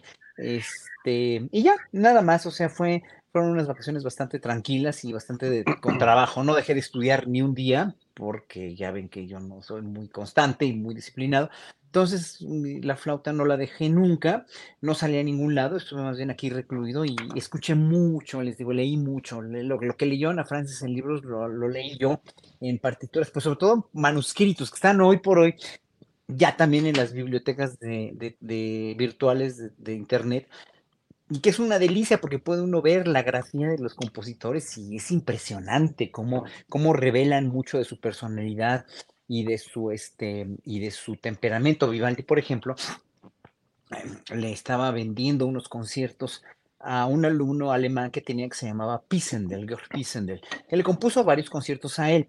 Y en uno de esos, Pisendel le, pide a Vivaldi, este, eso, eso, eso es una anécdota muy conocida, le pide a Vivaldi que escriba unas cuestiones de la partitura que normalmente Vivaldi, por ser italiano y por, por, por escribir a toda prisa, pues no las escribía porque eran deductibles, para deducibles, muy, muy fácil de deducir para cualquier músico del bajo cifrado, del bajo continuo. Entonces Vivaldi escribe, escribe, le pide Pisendel que Vivaldi le dice, maestro, es que en Alemania son muy delicaditos y son muy sangrones y muy mamones. Escriba aquí, por favor, el cifrado, ¿no? Lo- los acordes que tiene usted que poner. Eh, Este, sí, muchos que saben música me entenderán de los acordes, ¿no? El cifrado de los acordes. Entonces Vivaldi agarra y, y- y pone rápido esos, esos, pone esos acordes que son muy evidentes y muy fáciles, y le pone ahí una anotación que, que, es- que es- en italiano es per li coglioni, que quiere decir para los huevones. Y entonces ya vi esa partitura, vi ese manuscrito y verlo de letra y puño de Vivaldi, pues es fantástico, ¿no? Porque ves, ves, eh, ve- ves la historia de tu música, de la música que a mí me fascina, este, después de tre- más de 300 años y ves, ves el temperamento de ese gran compositor. Bien, Horacio. Eh, Fernando Rivera Calderón, ¿qué de lo que pueda escuchar nuestro selecto público puede usted compartirnos de lo que hizo en estos días de descanso? ¿Eh? No, pues es que de lo que puede escuchar el público. Lo, lo dejamos en silencio absoluto. No, Creo no, que- mira, la verdad es que practiqué algo que, que ustedes deben conocer poco, pero sin duda conocen, que es el delicado arte de no hacer nada, Julio. De, de sentarte a contemplar la tarde, de, de- de ponerte a oír Radio Felicidad, que por cierto es bien triste esa estación, o sea, no, no crean que, que le hace honor a su nombre. Es una nostalgia, es una nostalgia ruda. Este, Oye, pues, ¿qué oye, te- Fernando, sí- sigan usando el- el- la misma ruga. Es Radio Felicidad. ¿Te acuerdas de Sigue esa? siendo, sí, está en ¿Es la M, todavía? ¡Guau! Sí, ¡Guau! no, es increíble. Y bueno, siguen pasando, ya sabes, este, los clásicos de Pandora, Mijares, Ah, Vivaldi todavía, Vivaldi ya se les pasó un poco. Ya pero- se les pasó. Pero bueno, es-. Luego cuando uno, como una mariposa, por ejemplo, que es una hermosa, una hermosa canción de Pandora, este, pero también, por ejemplo, a veces dice la gente de, de chiste, ¿qué haces aquí rascándome? Decía Charles Bukowski que lo que más le gustaba en la vida era rascarse los sobacos. Y yo, más que los sobacos o las axilas, descubrí una arañita rascadora de la cabeza que te da un masaje sí. y llegas, llegas, Guau, es una es cosa buenísimo. tántrica, llegas casi a un orgasmo así, te toca como el kundalini acá de, de lo que las abuelitas llamaban la mollera. Sí. Y este, y bueno, es un placer casi sexual que estuve practicando casi todas estas vacaciones, además de que llevé a Perucho a Tepoztlán a buscar ovnis, pasamos unos días ahí muy, muy bonitos eh, buscando duendes y objetos extraterrestres. Ya vi que no estaban porque todos estaban ahí, este, pues reviviendo la alianza, ¿verdad? Este, entonces, pues no, no estaban en Tepoztlán, pero y también tuve la oportunidad de leer a, dos autores que me encantaron y que no había leído, a Francisco Tario, que es un cuentista fantástico, de, de literatura fantástica mexicana, muy cercano a Juan José Arreola quizás, a- a- o a Horacio Quiroga, pero con una imaginación delirante que lo he disfrutado mucho y lo recomiendo, y a la gran Elena Garro, ¿no? Este, la Shakira del siglo XX, este, que, que realmente eh, eh, es una enorme escritora. Yo, yo luego me decía, ay, pero a lo mejor es un tema más, pues de índole de género, de, lucha de género, decir que Elena Garro era mejor narradora que Octavio Paz. Pero después de leer eh, prácticamente ya todo su libro de cuentos, híjole, o sea, Octavio Paz era un, es un enorme poeta, pero como narrador, eh, Elena le dice, quítate que ahí te voy, es, es extraordinaria. Y también digo, yo sé que a ella la han leído casi todos, pero a mí me faltaba y estoy muy contento por esas, esas proezas en medio del delicado arte de no hacer nada. Eso, que además es un arte necesario. Justamente de ahí proviene la inspiración y las musas. Bueno, no sé si estoy diciendo una barbaridad, Horacio, porque dicen que no es solamente la inspiración, sino la transpiración, el estar dedicado y trabajando en todo esto. No, Ana Francis, Sí viene perdón. de la inspiración un momento. Yo entendí como 17 cosas, se me ocurrieron dos espectáculos, entendí cómo tengo que continuar mi segunda novela y 16, 20. O sea, sí, fue- sí pasan cuando descansas y te alejas tantito, es súper necesario porque sí. Claro. Vale, ¿no? Claro. Oye, pero Fernando, Fernando, mis entendimientos, pero entendí algunas cosas. Horacio. Oye, tú debes, Fernando, escríbete un libro sobre cómo hacer, el cómo hacer sexo con la cabeza de arriba y no con la de abajo. Está, está genial eso, ¿eh? Está Horario, genial eso, El ¿eh? horario, el horario, Horacio, el horario. Ahorita les, ahorita les voy a enseñar la arañita para que todos se consigan Sí. una y a lo mejor hasta logramos tener una comunicación ahí telepática, una cosa así. Híjole, Mira, híjole. que vamos de hacer la mesa del más allá de medianoche. De veras, no mala idea, Julio. A ver, a ver, a ver, ¿cómo sería? Una mesa del más allá, pon tú de medianoche, ya no, porque no se hagan, ya nos dormimos temprano, pero pon a las 10, 11, para que ya sea el horario infantil, y hablamos de, de sexo y otras realidades, que es muy interesante, porque además, pues es un asunto político. Ándale, ándale, ¿cómo es? Fernando Horacio, le podemos entrar un día de estos, lo platicamos, a ver si, a ver si hacemos una mesa del más allá nocturno, algo así como la hora peluda, que era la que estaba en la noche. Y bueno, pues, La- era la mano, la mano peluda. sí, pero esta sería la hora peluda, pero bueno, en fin, la mano peluda. Los caballeros de la noche, que había uno de los traileros y los conductores en las carreteras que se comunicaban. A ver, con la colegancia, aquí el 1824 tenemos un 36 y no sé cuántas cosas. Un saludo a los amos del camino y a toda la Pues, banda sí. de, de traileros y camioneros de, de este país que, que seguramente nos están es- escuchando. Así es, así es, claro que sí. Ana Francis, Casio o Rolex. Híjole, Julio, yo no uso reloj.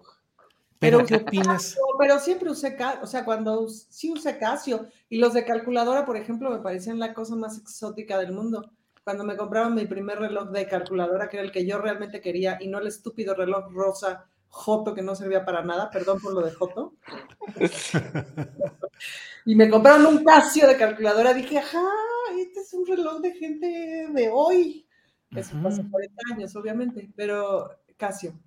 ¿Y cómo has visto esa discusión respecto a la canción de Shakira? Que soy uno de los contados que no la he escuchado, pero sí he leído parte de toda la discusión que se está dando.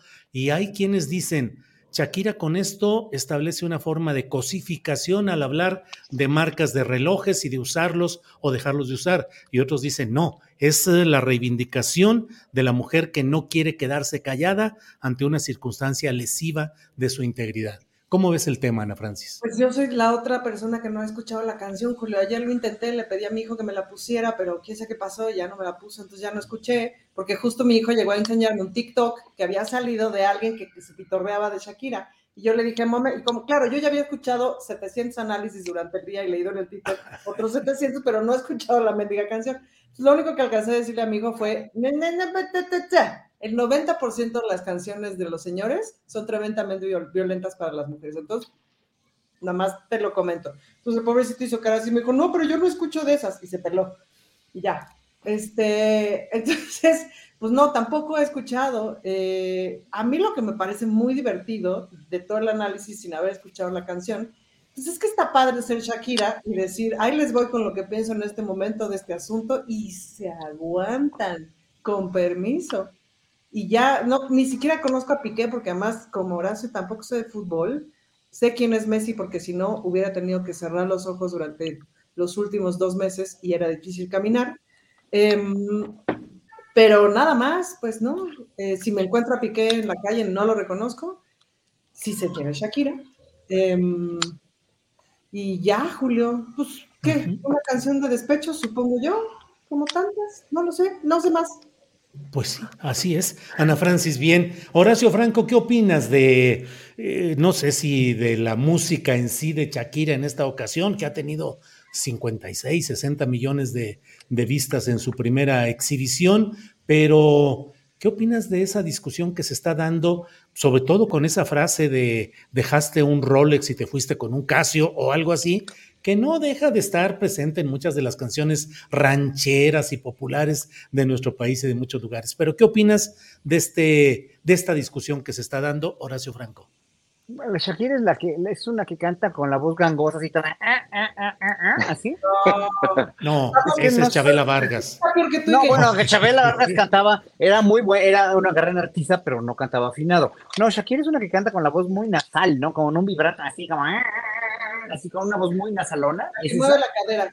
Esa, sí, sí, bueno, sobre todo, sí. sí, sí, sí. Bueno, tú dijiste dejaste y me, me- me empecé a, a- a pensar en otro reloj, el haste también. Tú dijiste Uy, dejaste, sí, ¿te acuerdas de haste a la hora de México? Bueno, Sí, sí, la sí, hora, claro. bueno, ahí ya me fui a, me- me- ya me, ya me piré por cosas más remotas en el tiempo, pero decía dejaste un Rolex, ¿para qué? Para, para, Dejaste un Rolex para usar un Casio, esa es la idea, no sé cuál es la frase exacta, pero esa es la idea, que además Casio la ha aprovechado en una contracampaña de propaganda espléndida que dice, pues dirás lo que quieras, pero los que son de Casio siempre son fieles y siempre duran toda la vida y cosas por el que estilo. Seguía existiendo Casio y gracias a esto, eso, los, vol- los volví a ver en Twitter. Dije, mira, Sí, sí. ahí están. pues yo Pero en el fondo vez- es, sí, perdón, en el fondo, lo que ibas a decir, no, no, tú- No, no, digo, en el fondo es la discusión de si prefieres un Rolex con lo- todo lo que implica o un Casio, que es un tipo de reloj con muchas prestaciones, eh, calendario, calculadora, bueno, hasta radio eh, ha tenido y posibilidad de transmitir cosas a 100 metros de distancia, en fin, muchas prestaciones. Pues Horacio. es que yo no uso reloj, ¿no? Además tampoco uso reloj, pero aparte de todo, pues, no le doy importancia a eso, porque, nada para esta discusión, porque, porque Sí. no, no, no le veo importancia ni a una canción. Lo, lo- el único contacto que he tenido con un Rolex de cerca es cuando fui a China y en un mercado donde venían todas las imitaciones del mundo, de todas las cosas del más, más lujosas del mundo, me venían, deci- y como nos oían hablar español, Arturo y a mí, nos decían loles, loles, loles, loles, y no quieren loles, no quieren loles, decían loles. Todo el mundo, ¿y ¿qué es un Rolex? Ah, pues un Rolex, y, nos enseñaban el Rolex así, y estaba padrísimo, ¿eh? Pero yo nunca me compré uno, porque me, me, me, vale madre, me vale, me importa un los relojes, pues. Horacio, tengo que decirte que aquí los compañeros están a sonrisa o risa abierta. Tengo que defenderte o exigir que haya aquí. eh, No, no, por chismoso. Y debe tener ya un mucho mejor análisis, Julio. Ya Pero a mí que me importa Shakira, a mí que me importa. Bueno, es que la verdad yo nunca he oído, ese- eh, he oído cantar a esta mujer que creo que canta con una voz muy, muy, muy nasal, muy gangosa. Y lo único que siempre he dicho, eh, lo único que he dicho es que se va a lastimar las cuerdas un día, nada más, es lo único. muy bien, Horacio por Franco. favor. ¿Qué Fernando Rivera? Rescátanos, por favor, Fernando Rivera Calderón. eh, ¿De qué se trata este asunto? Rolex, eh, disculpa, Casio, Julio. Shakira, voz nasal. Me disculpo por mis compañeros de programa que no, no, este, voy a, voy a este, tratar de hablar de, de las frivolidades de la vida del espectáculo. No, no. Mira, yo, yo diría, añadiría una nueva campaña de publicidad. Te podría decir que Casio tengo un Rolex, pero igual me dejaste, jaste. La hora de Ándale, México. Eso. Oye. Este, pues mira, eh, yo en cuestión de relojes tampoco uso reloj. La verdad es que desde que me robaron, el primero que me compré en la secundaria, que era un reloj calculadora muy bonito, It's that time of the year. Your vacation is coming up. You can already hear the beach waves, feel the warm breeze, relax, and think about work.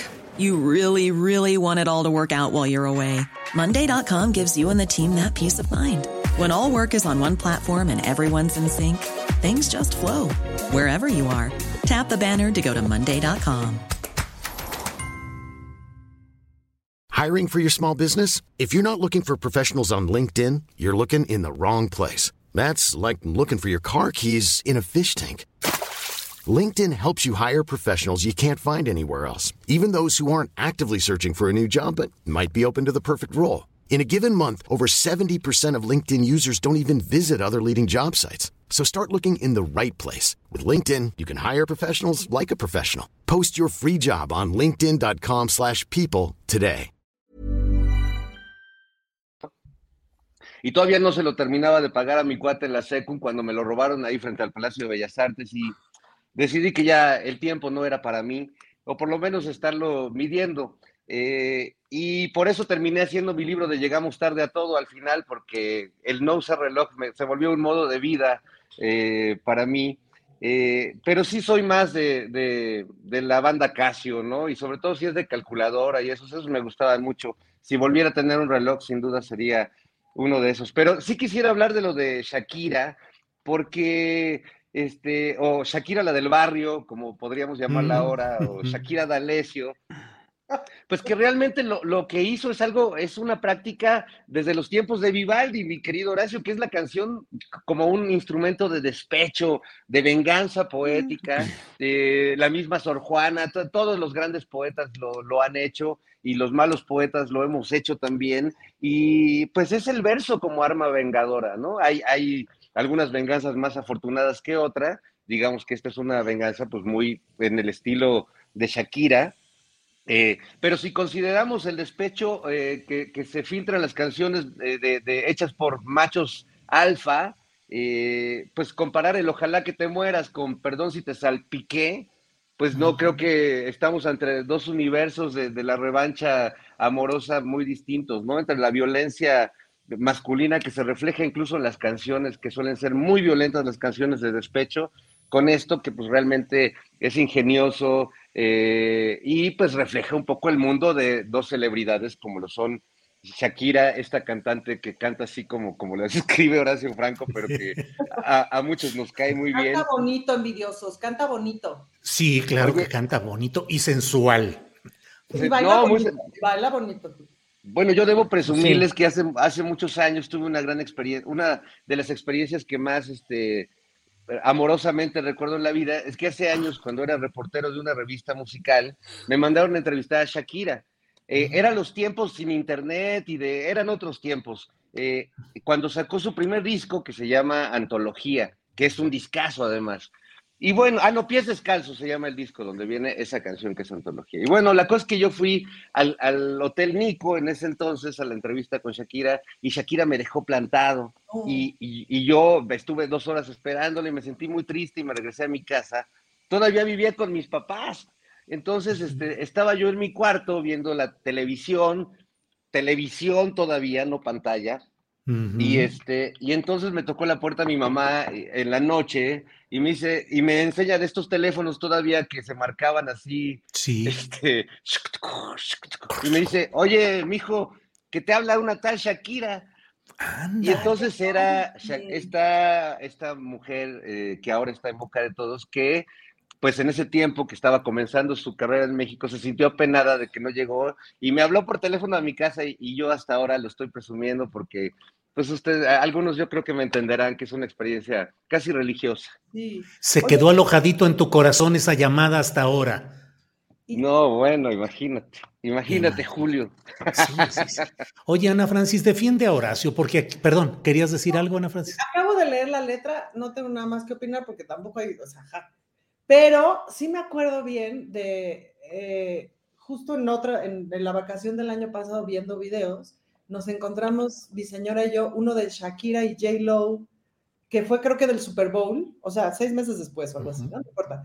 Pero del, del, del medio tiempo del Super Bowl, que es así de wow, o sea, es increíble Shakira como, como showwoman, no manches, impresionante. Ya era mi comentario porque sí baila bien bonito y canta increíble, ya. Y yo te quería decir que rescataras a Horacio, que lo defendieras, porque aquí en el chat le están diciendo que cómo es posible que no conozca a Shakira, que si es pose la, la que está asumiendo. El señor se la pasa leyendo este, partituras antiguas, como bien nos lo acaba de decir, en eso encuentra su diversión. Está sano, está fuerte y está guapo. ¿Qué les importa?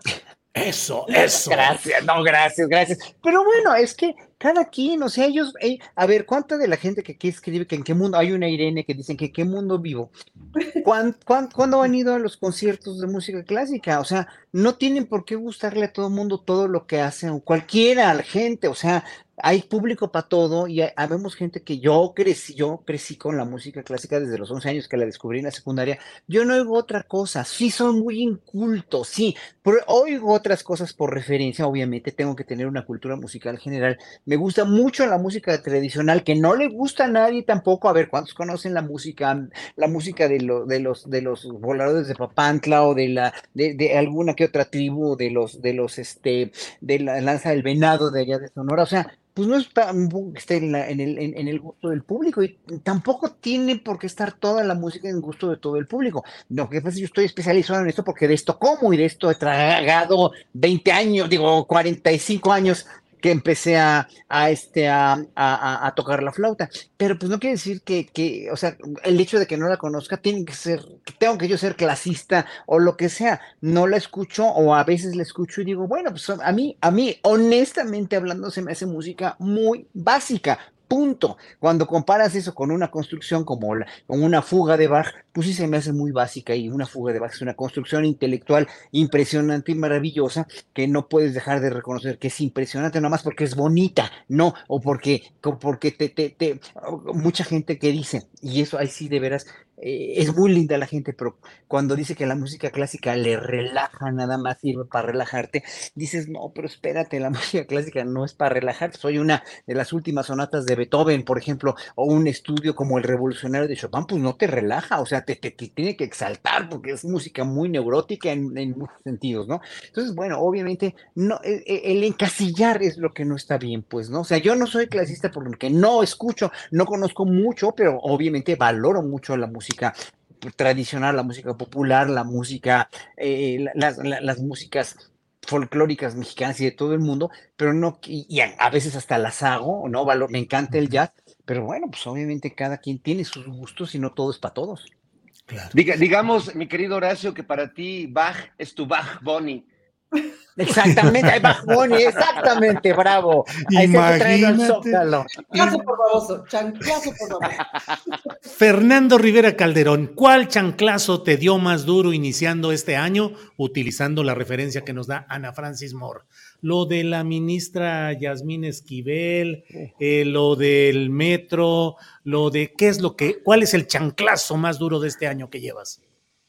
No, sin duda lo, lo, lo, que ha pasado en el metro y la manera tan, tan perversa, primero la, la tragedia, ¿no? Por encima de todo y, y por otro lado la, la, politización inmediata, ¿no? Así como a salto de liebre que, que comenzó y, y, todo este enrarecimiento que hemos venido viviendo los, los días subsiguientes. Eh, el, tema del, de la tesis, bueno, es, es eh, coincido que es un poco politiquería porque si nos vamos a poner a analizar la veracidad o quién ha plagiado las tesis o los discursos políticos, hijo, la verdad es que yo conozco mucha gente que se mordería gachísimo la lengua, incluso entre los muchos periodistas que denuncian así, este, rasgándose las vestiduras, ¿no? Que suelen incluso autoplagiar sus, sus eh, textos y cosas así.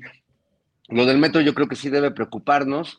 Ahora, eh, incluso ahora que saltan con esto de que ya hay militarización en el metro, pero creo que sí es un tema que, que nos preocupa a, todos los que, a, los usuarios de todos los días y a los que somos usuarios eventuales, que qué está pasando ahí, porque sí, no, no, o sea, siempre hay algo que falla y quienes lo usamos frecuentemente nos ha tocado eh, que se detiene 20 minutos o que de repente algo pasó en una rueda o cosas así, eh, o que se bajó un, perrito, cualquier cosa, pero esto ha sido tan recurrente, tan constante y tan terrible que yo creo que no, no podemos dejarlo ni echarlo en saco roto, eh, ni caer en esta manipulación perversa que está haciéndose con la información. Así que sí fue la primera cachetada y fue ruda, fue un chanclazo ojalá como los que me daba mi mamá cuando corría yo y que además tenía un enorme tino, le mando un saludo a mi madre porque sí, sí aunque uno trataba de evadir, tenía una, una visión así periférica Eh, la tiene, la tiene todavía, aunque ya, ya no me da chanclazos a estas alturas. Yo creo que ganas no le faltan, pero bueno, en fin. Y motivos. Eh, motivos también, mi querido Julio. Pero bueno, hablando de chanclazos y, canciones, eh, creo que ese sería el, más rudo que hemos vivido hasta el momento. Y bueno, en, lo anecdótico ya este, de la nota roja de la ciudad, pues el tema de, de la Polar que nos ha tenido eh, muy atentos estos días y que pues me lleva solo a una, a una tremenda conclusión que es que la birria, la birria no vale nada. Así es. La birria no vale nada. Mira, qué buen tema musical, desde luego. Gracias, Fernando. Ana Francis. La birria no vale nada.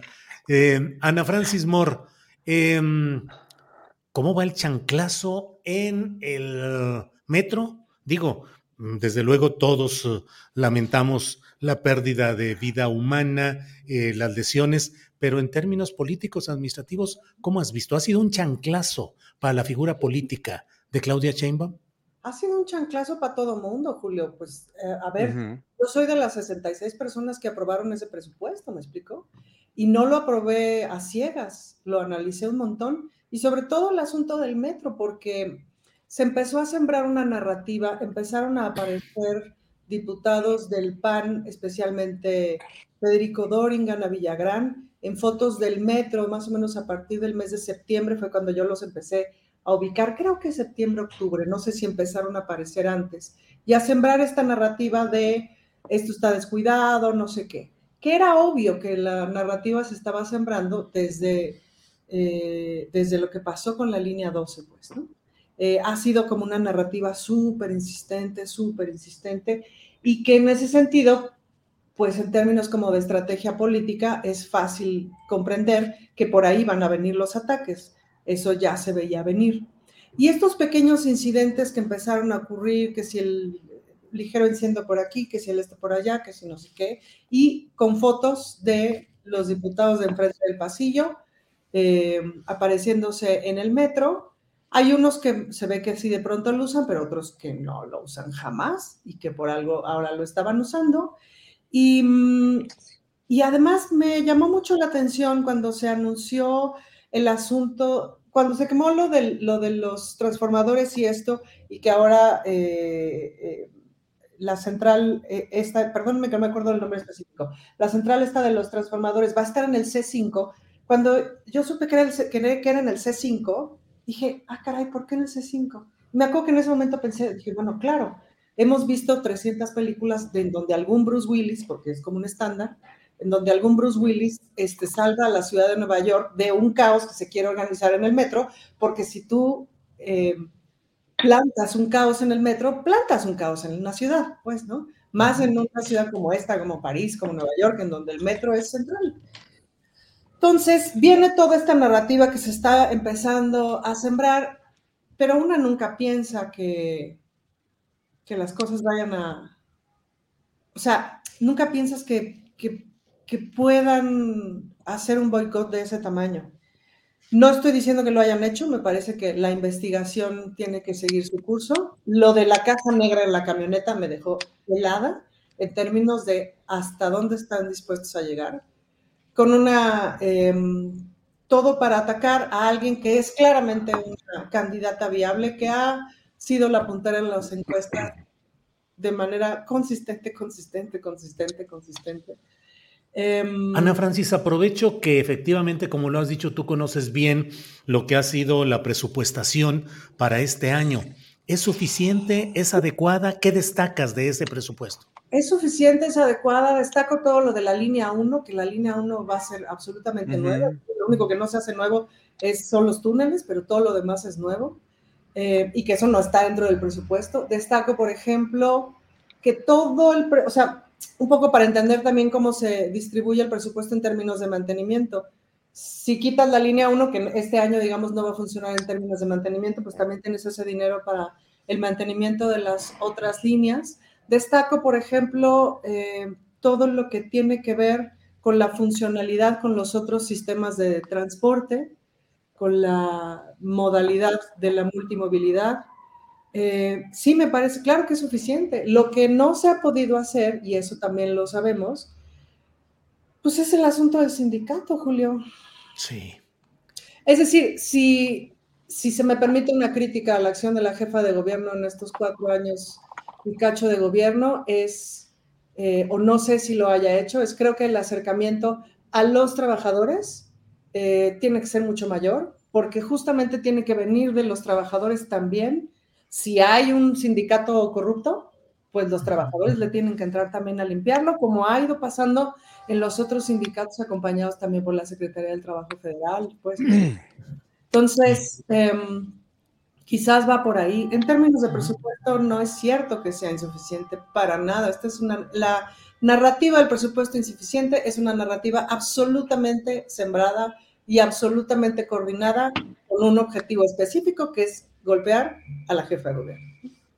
Bien, Ana Francis. Horacio Franco, ¿qué opinas? ¿Ves en esto una embestida mediática, política y eventualmente conspirativa contra la puntera en las encuestas y en la presencia pública rumbo a 2024, que es la jefa de gobierno Claudia Sheinbaum?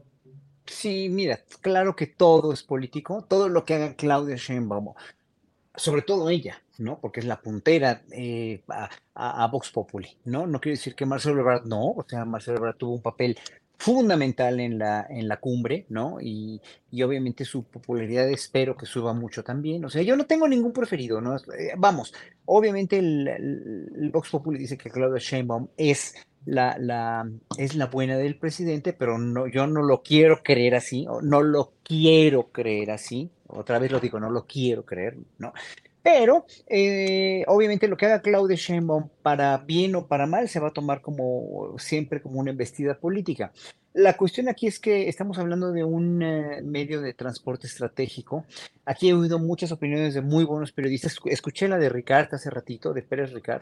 Este, eh, muy, o sea, sí es muy, muy importante que se considere, que se considere que la Guardia Nacional no va más que con toletes, no va con armas, pues. Número dos, que la Guardia Nacional tiene un gran respaldo popular, lo cual quiere decir que la, la, la, y no se ha hablado mucho de esto, y el presidente lo dijo hoy en la mañanera, la psicosis. O sea, el peligro de la psicosis, el miedo que tiene la gente a subirse al metro, hace también que haya una cierta psicosis y una, o, es que se sientan inseguros, obviamente, es, es lógico y es natural, ¿no? Y, y, y, claro, se le tiene que dar al pueblo, se le tiene que dar a la gente que toma el metro una cierta certeza y seguridad. Dice, dice Ricard que tenemos una excelente policía en la Ciudad de México. Híjole, o sea, y, hablando también de las policías privadas, ¿no? De las policías privadas que son herencia del, de García Luna y todos sus secuaces, de las policías privadas que están a cargo de las cámaras del C5, que pues yo, yo, los, yo siento toda esa, esa policía, no toda mala, obviamente, hay gente muy digna, yo conozco guardias privados que son adorables y que son muy cumplidos, los que están en el conservatorio, que son de una empresa privada, son gente pues, de veras de primera, pero, pero no, no estoy hablando de, de, o sea, no quiero generalizar ni todos son buenos ni todos son malos, también de la Policía de la Ciudad de México, también de la Guardia Nacional. La cuestión es que estamos hablando de una, de una cuestión muy estratégica de un medio de transporte absolutamente estratégico que mueve millones de personas, que no tiene nada que ver con los pueblos del narco de Michoacán o de, de Jalisco, que es el metro de la Ciudad de México, que es una seguridad que se puede boicotear, es una, perdón, es una, una, una entidad estratégica que se puede boicotear en cualquier momento y puede haber un accidente muy fuerte, terrorista, ¿no? Y, y, claro, no llegamos, con la oposición no hemos llegado a ese terrorismo, pero estamos a punto de, porque ya hay tanto terrorismo en sus acciones verbales que, que, que, no, no, este, y lo estamos viendo en Perú y lo estamos viendo, lo hemos visto en Argentina con el intento de asesinato a, a, Cristina Kirchner, o, lo vimos en, en, Bolivia, o lo estamos viendo con la derecha, con todos los atentados que hace la derecha, incluso en, en Colombia, pues, ¿no? Entonces, hay que cuidarse, hay que cuidar una, entidad estratégica como es el metro, que mueve a tanta gente y que en un momento dado debemos cuestionarnos si en qué manos de, seguridad estamos en todos los ámbitos, en el ámbito privado, en la seguridad privada, ¿no? Que es una herencia, sí, del calderonato. Luego, en una, en una, eh, eh, con, la misma policía de la Ciudad de México, que sí te enteras que hay muy buenos, y yo conozco muy buenos policías aquí en la misma delegación Cuauhtémoc, con la alcaldía Cuauhtémoc, hay muy buenos policías, pero luego te enteras de que, de que, de que, de que están, eh, la cuestión de, ah, había una cuestión ahí con una ambulancia de un muchacho que estuve viendo en Ropevinto TV ayer, ¿no? Que asesinaron al muchacho y con la, la, misma policía pareció haber estado inmiscuida con una ambulancia que lo fue a rescatar y luego lo botaron en Ixtapaluca, no me acuerdo dónde, y al parecer este, traficaron con sus órganos, ¿no? O sea, esto, esto es, o sea, ¿en quién confiar? O sea, es el problema de todos los ciudadanos. ¿En quién vamos a confiar? En la Guardia Nacional, bueno, la Guardia Nacional está empezando apenas y creo que tenemos una, una, una excelente oportunidad para que la Guardia Nacional, la tienen ellos, ¿no? Para que la Guardia Nacional empiece a, dar muy buenos resultados, ¿no? Pero ah, ah, me entero ayer que también dos miembros de la Guardia Nacional, no me acuerdo en qué estado, este, golpearon a unos muchachos o los, no, no sé si, no, no sé si los mataron o no, pero ya, ya no oí bien, lo oí de refilón, pero pues también oh, la Guardia Nacional se tiene que poner guapa en ese sentido, o sea, es o sea, toda la seguridad en este país es estemos en manos de quien estemos privados o la Policía de la Ciudad de México o la Guardia Nacional, pues ahora sí se tienen que poner las pilas y, precisamente brindarnos seguridad en ese sentido. Lo del metro obviamente va a ser utilizado siempre, sea boicot o no, sea el sindicato o no, que también es, un, es una, una cuestión eterna en este país, que si Pemex no cambia, si el metro no cambia, pues obviamente como tú bien lo decías ayer, ¿no? O sea, solamente las, las cuestiones independientes de las, de las automotrices como las, las de las de Guanajuato, la Ford de Guanajuato, que ya cambió su perspectiva sindical, pero si los sindicatos no cambian, sindicato de Limba, de Lina, sindicato de, de los sindicatos estatales no cambian, pues obviamente no vamos a llegar a ningún lado. Y eso es triste y es desesperante. Pero bueno, mientras sea boicot o no, mientras esto o no, se va a utilizar cualquier cosa. Si Claudia en un momento dado va al baño y le da diarrea, lo van a usar políticamente hablando. ¿Por qué? Porque hay que usarlo políticamente hablando, porque es, están desesperados, porque no van a ganar, porque no tienen a la gente contenta, porque no quieren, no queremos regresar a lo de antes y porque finalmente, pues sea Morena un ente perfectible o no, simplemente lo único que va a pasar es que van a ganar las elecciones de 2023, esperemos, todavía, todavía falta Coahuila, pero este, y las de 2024, pues seguramente que, que no, no, tiene, no tienen este, salvación, la oposición no tiene salvación, por más que digan, por más que se unan, por más que haya declaraciones de alito donde todo es paz y todo es, es maravilloso y todo es democrático, pues obviamente es una cuestión que, como tú lo decías ayer en la videocharla, que pues todos los días me las he hecho contigo, pues no, no, no, no, no hay, no hay para dónde ir para la oposición, pues. Bien, Horacio. Fernando Rivera Calderón, dicen por ahí, no es cosa mía, no me vayan a acusar de plagio, pero lo leí por ahí en Twitter que dice, eh, Claudia en guardia, em, Marcelo en la cumbre y Adán en la manzana comiendo la manzana. ¿Qué opinas? ¿Cómo ves que van los tres principales, los tres amigos que están buscando la candidatura 2024, Fernando Rivera Calderón? Bueno, pues ha sido interesante lo que ha pasado eh, las últimas semanas, porque si bien pues la tragedia del metro y todos estos eventos y toda esta hiperpolitización y sobreinterpretación de todos los actos de Claudia, pues yo creo que sin duda le, han pegado, eh, incluso entre quienes eh, piensan votar por ella o, les parece la candidata ideal. Y por otro lado, ha sido una muy buena semana para Marcelo Ebrard, ¿no? Que pues eh, quizás no ha tenido el tiempo o los fines de semana como para poder hacer campaña y que ha tenido que atender diversas coyunturas, pero que bueno, el, encuentro eh, trilateral pues quedó en términos generales muy bien. Eh, entonces creo que fue una semana en la que se movieron quizás un poco las cosas a favor de Marcelo. Eh, y bueno, además con este repliegue de, publicidad de, de, Claudia y de este cuidado que han puesto ahora para que no, no se exhiban. Ahora fue Adán Augusto el que tiene algunos fans, eh, en teoría, que le están poniendo ahí eh, o apoyándolo de, diversas formas, con algunas pintas y todo eso. Pero bueno, eh, yo siento que hasta el momento estamos viendo una, insólita cordialidad entre los tres aspirantes del, partido en el poder, bueno, entre los tres aspirantes más cercanos a esa ansiada candidatura.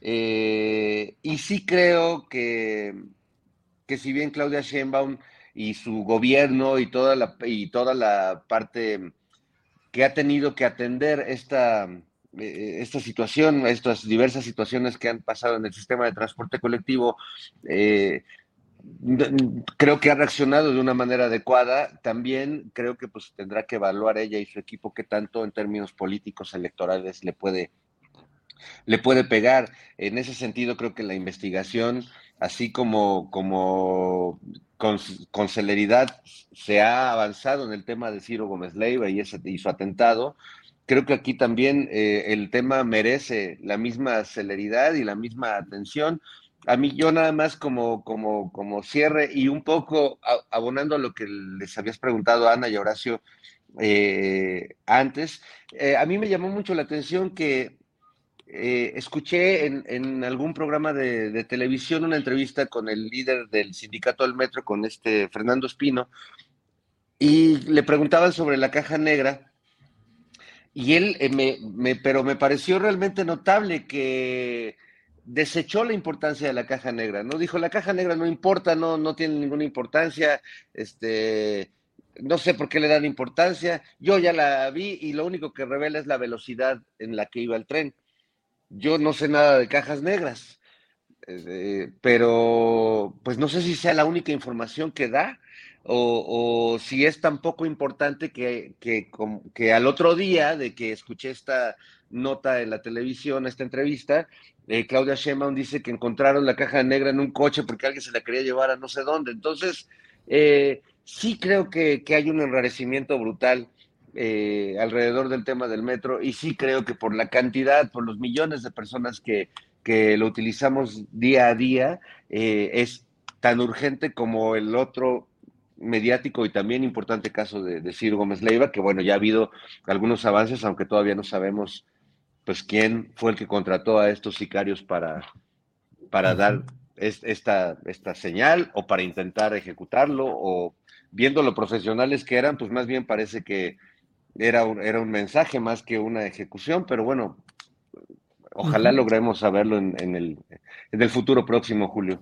Bien, Fernando. Eh, Ana Francis Moore, los chanclazos andan duros entre los partidos para las eh, postulaciones relevantes de este año, que son dos, las del Estado de México y la de Coahuila. Habrá elección también extraordinaria de una senaduría en Tamaulipas, pero es focalizada, digamos. Em, en el Estado de México, pues ya parece que todo está claro. Delfina Gómez por un lado, eh, Morena y aliados. Eh, Alejandra del Moral, el PRI y aliados. Pero en Coahuila la cosa está calientita. El Partido Verde no va con Mejía Verdeja, va con Lenin Pérez, que es eh, hijo de aquel histórico dirigente sindical universitario Evaristo Pérez Arreola que fue dirigente en el Stunam, fue diputado federal, si no me equivoco, a nombre del Partido Comunista, del PESUM, y luego fundó esta Unión Democrática de Coahuila. Bueno, va eso ahí. Pero el PT está anunciando para unos minutos más tarde conferencia de prensa para anunciar su decisión y se habla de la posibilidad de que Ricardo Mejía Verdeja, subsecretario de Seguridad a nivel federal, sea el candidato por ahí. ¿Cómo has visto todo esto? Coahuila, pleitos internos, diferencias, un gallardazo, yo he dicho, en Coahuila, al estilo de Ricardo Gallardo en San Luis Potosí, postulado por el Verde, pero apoyado por Morena. ¿Cómo ves esos chanclazos, Ana Francis? No sé si es un chanclazo y si es una lucha interna o si es una elección de batallas. Es decir, a mí me parece que el Estado de México es central, central, central, central. Central de ese prismo que ya no, que ya no por Dios, que ya no por favor. Eh, central en términos de corrupción, de violencia, de, en fin, es, pues es justamente de lo más corrupto que tiene el país. Me parece que el caso de Coahuila es distinto y también me parece que es un otro priismo el que hemos estado viendo en Coahuila. Te puedo hablar un poquito del priismo que vimos en Coahuila en este sexenio con respecto a la violencia hacia las mujeres, porque han tenido un sistema de atención eh, bueno, un buen sistema de atención en donde la secretaria de las mujeres de allá ha podido actuar. Es decir, hay muchas veces que muchos estados tienen a buenas secretarias de las mujeres, pero no necesariamente pueden actuar si no hay voluntad política del gobernador. El gobernador actual ha tenido eh, una voluntad política importante hacia los temas de mujeres. En eso se diferencia radicalmente del Estado de México, en donde al muñecón las mujeres le importamos tres kilos de maciza. Entonces... Tengo que cortar. Perdón, no, no, adelante. Sí, sí, yo, yo, empezaría por plantear los dos prismos que estamos viendo en ese sentido, pues, ¿no? Em, entonces, no sé si, digamos, hay una, es decir, me parece que en el estado, que el Estado de México para Morena es fundamental ganar. No sé si Coahuila también es fundamental ganar para Morena. Estaría padre, pero en el, eh, no sé si es tan fundamental como el Estado de México. Y entonces pensar si vale la pena justamente tanto para el Verde como para el PT, el PT que es un partido que yo respeto mucho, pues justamente pelear la batalla por separado, eh, que tiene unas otras ganancias. No la ganancia de ganar, válgase la redundancia, pero sí tiene unas otras posibilidades de ganancias en términos de, pues, ganar espacios legislativos, etcétera. Para no malentender las cosas, Ana Francis, ¿un poco estás diciendo concentrarse Morena más en el Estado de México que en Coahuila? pues yo sería, o sea, concentrar los esfuerzos de unidad más en el Estado de México que en Coahuila. Para la unidad hay que esforzarse, no es este, no es en Chilamesta, pues no. Sin unidad en el Estado de México, pues, pues imagínate. Sin unidad en Coahuila, no lo sé. Armando Guadiana no sería factor de unidad en Coahuila? No lo sé. No lo sé.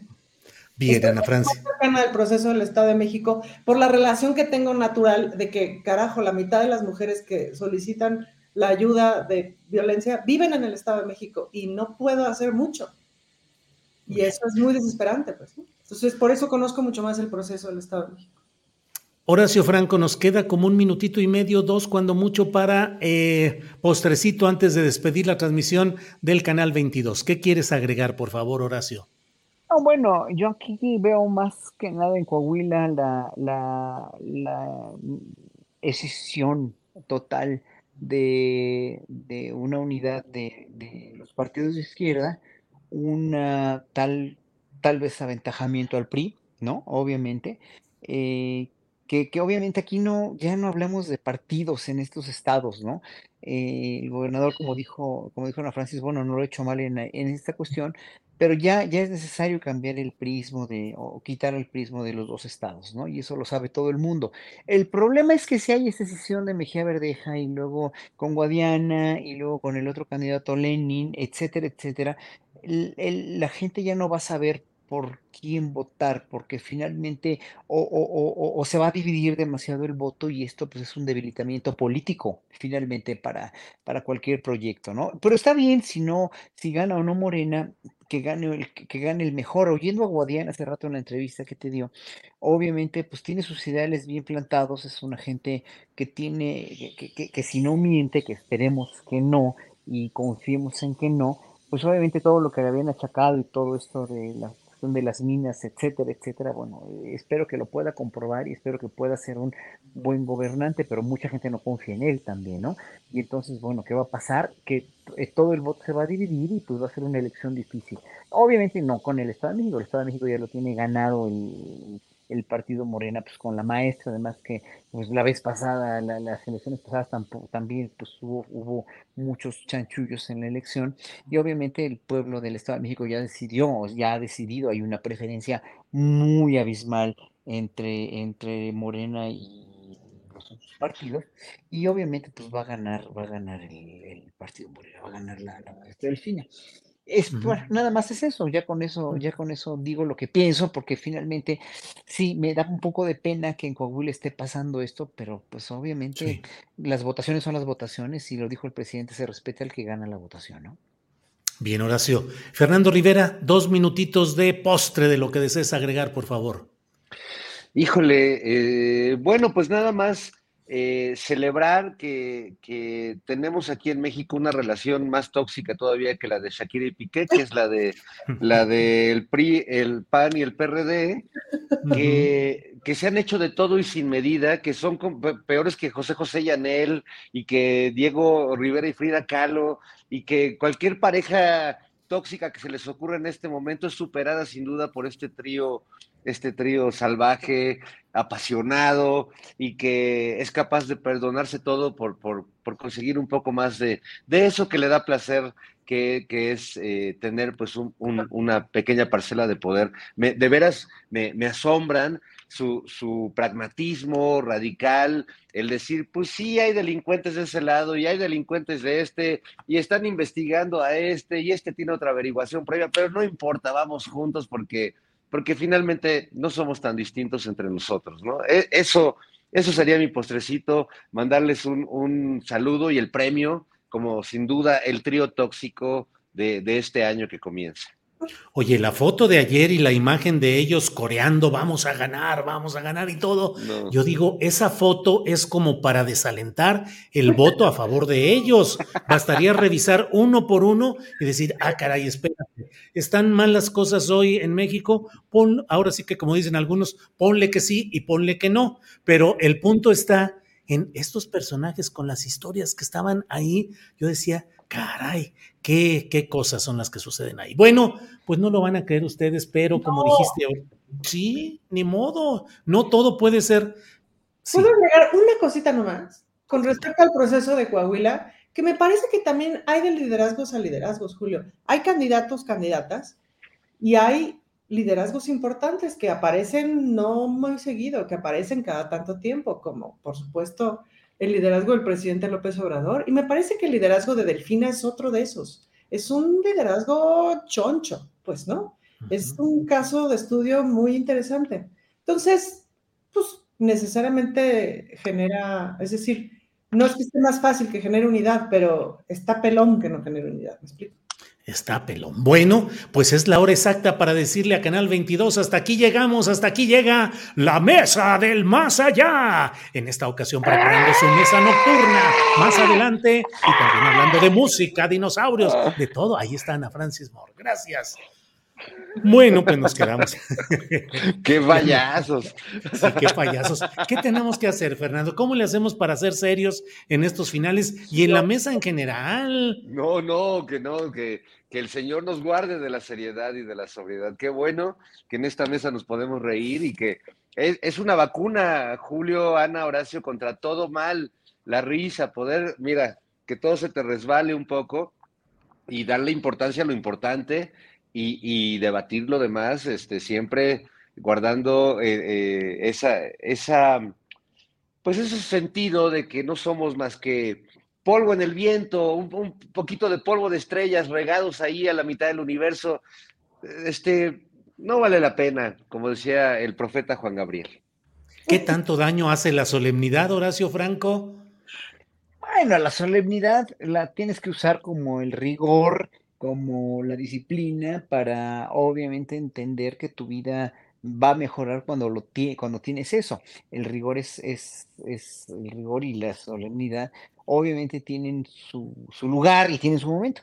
La risa es eh, es uno de los, de los más grandes placeres y uno de los más grandes este, temas para, la, para procurar la salud en el ser humano. Aquel que no se ríe, aquel que no tiene la capacidad de reírse ni de sí mismo ni de los demás, pues obviamente pues, le puede salir su, su, su, cáncer donde más le convenga, pues, ¿no? Entonces, obviamente, pues uno, sí, uno, uno, se, uno se fabrica precisamente a partir de los estados emocionales que pueden, que son muy versátiles, todo sirve, sirve estar, miren, sirve estar contemplativo, pues, sirve estar meditativo, alegre, feliz, amargado a veces, o sea, eh, sí enojado, obviamente el enojo te puede servir mucho para muchas cosas, ¿no?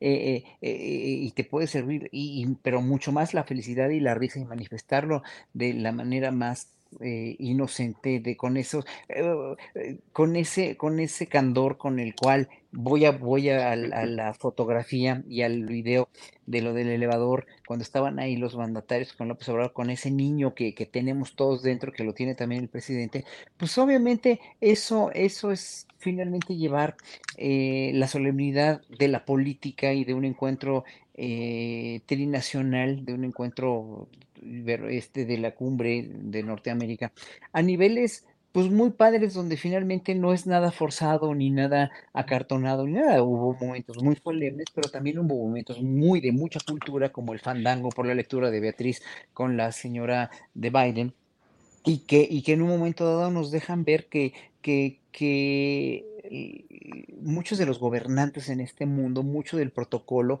es muy hipócrita y es finalmente muy acartonado. Tan es así que con la mayoría de los gobernantes o reyes o príncipes, pues hay un montón de prensa, de esta prensa amarillista, de la, de la prensa del corazón, que pues se los cacha en sus, en sus movidas, en, eh, a, los príncipes de Mónaco, a los reyes de España, etcétera, etcétera, pues, o con todas sus tranzas, etcétera, etcétera, ¿no? Con esta, pues sí, son seres humanos, todos somos seres humanos y tenemos toda la libertad y todo el derecho de reír, de llorar y de enojarnos. Así que y, eh, creo que, creo que lo más padre de esta mesa es que, pues sí, eh, eh, enfocamos los entornos políticos de una manera pues muy ciudadana y muy liberal y muy artística, creo yo y nos das chance. Tú, que es muy importante también, Julio, o sea, le das chance, nos das chance tanto a nosotros como a los, los grandes periodistas que, que tienes martes y miércoles, o la gente que sabe tanto de seguridad de los jueves, o, los de los lunes también, que son grandes eminencias, y, y, y, tu, noticiero tiene cabida hasta para gente como Daniel Roblesaro, que es un titán y un coloso maravilloso, conmovedor, de una, de una inteligencia maravillosa, ¿no? Y eso, pues obviamente a ti te hace realmente ser un gran creador de contenidos y un gran periodista. Hombre, Horacio, muchas gracias, muy amable. Empiezo bien el año. Ana Francis, nos despedimos. El humor siempre es lo mejor del mundo. La solemnidad es horrorosa, es un corset que hay que quitar. Está bien. Bueno, pues eh, preparémonos para este año que va a estar movidito y sabroso. Así es que ya iremos platicando de este tema, de la posible mesa del más allá nocturna con temas escabrosos y delicados para público nocturno. Y bueno, a chanclazos, dinosaurios, música, solemnidad, risa y mucho gusto. Gracias por estar en este viernes 13 de enero. Ana Francis, gracias, buenas tardes. Fernando, gracias. Horacio, gracias. Hasta luego. Nos vemos. Feliz año. Gracias, hasta luego. bueno, pues ahí está. Hemos llegado al final de esta mesa del más allá de este viernes 13 de enero. Bueno, y regresamos con mi compañera Adriana Buentello, a quien saludo como siempre con mucho gusto. Adriana, buenas tardes. ¿Cómo estás, Julio? Muy buenas tardes. Feliz fin de semana ya para todos. Viernes, viernes, Julio. Oye, sí, pero este, afortunadamente, al menos en este arranque de esta primera eh, semana en la que he podido estar eh, contigo conduciendo este programa. Eh, bueno, pues ahí la llevamos, ahí vamos caminando y hoy mira, cerramos con alegría y con música y con no sé cuántas cosas. Así es que vamos a seguir adelante, Adriana Buentello. Así es, Julio, ya está aquí listísima nuestra querida María Hahnemann. Recuerden cada viernes recomendaciones musicales, así que puestísima nuestra querida María. ¿Cómo estás, María? Muy buenas tardes. Hola Adri, Julio y a toda la tripulación. Ya es segundo viernes de enero y ya van saliendo los programas y anuncios para la música de este 2023. Por ejemplo, ya la Orquesta Filarmónica de la Ciudad de México ya anunció su temporada 2023 de enero a abril con 11 conciertos en los que se presentarán diferentes directores invitados, así como la batuta principal de esta orquesta, el maestro Scott Yu, con obras de Schumann, Ginastera, Haydn y Gabriel Ortiz, entre otras. Su primer concierto es el sábado 21 y domingo 22 en la sala Silvestre Revueltas y para que chequen toda la programación pueden consultarla en cartelera.cdmx.gov. También la Orquesta Sinfónica de Yucatán ya está sacando a la venta sus abonos para toda la temporada 2023, que arranca su temporada el viernes 20 de enero bajo la batuta de su director titular Juan Carlos de Mónaco en su nueva sede, el Palacio de la Música. Se van a poner a la venta los abonos en el Palacio los días 13 y 14 y la venta ya general al público el 18. Para mayores informes, entren a la web que aparece en pantalla. Los que también andan ya nada de estrenar temporada es la Orquesta Sinfónica Sinaloa de las Artes y abren el 2023 con un conciertazo que incluye la Vals de Ravel y la Sinfonía número 9 del gran genio de Bonn, Beethoven, con el coro de la Ópera de Sinaloa bajo la batuta del maestro Miguel Salmón del Real, este 20 a las 7 de la noche y el 22 a las 12.30 del día en el Teatro Pablo de Villavicencio de Culiacán, Sinaloa. Y recuerden que ya este fin de semana en la Sala Nesa hace su debut como director titular de Lufunam el maestro Silvain Sansón con obras de Beethoven, Ponce y Debussy. Mañana sábado a las 8 de la noche y el domingo a las 12 del día. Y no se nos olvide el Auditorio Nacional en la Ciudad de México, el Conjunto Santander en Guadalajara y el Teatro Bicentenario de León. Siguen con las transmisiones de ópera del MET y la primera del año es el sábado 14 de enero a las 11.55 de la mañana. Y hoy tenemos un invitado muy especial. Yo creo que se trata del gestor cultural más joven del país. Él es el violinista Antonio Centeno. Muchísimas gracias por tu tiempo, maestro. Bienvenido a las Recos Musicales de Astillero Informa. Gracias, María. Yo agradezco mucho esta invitación que me haces.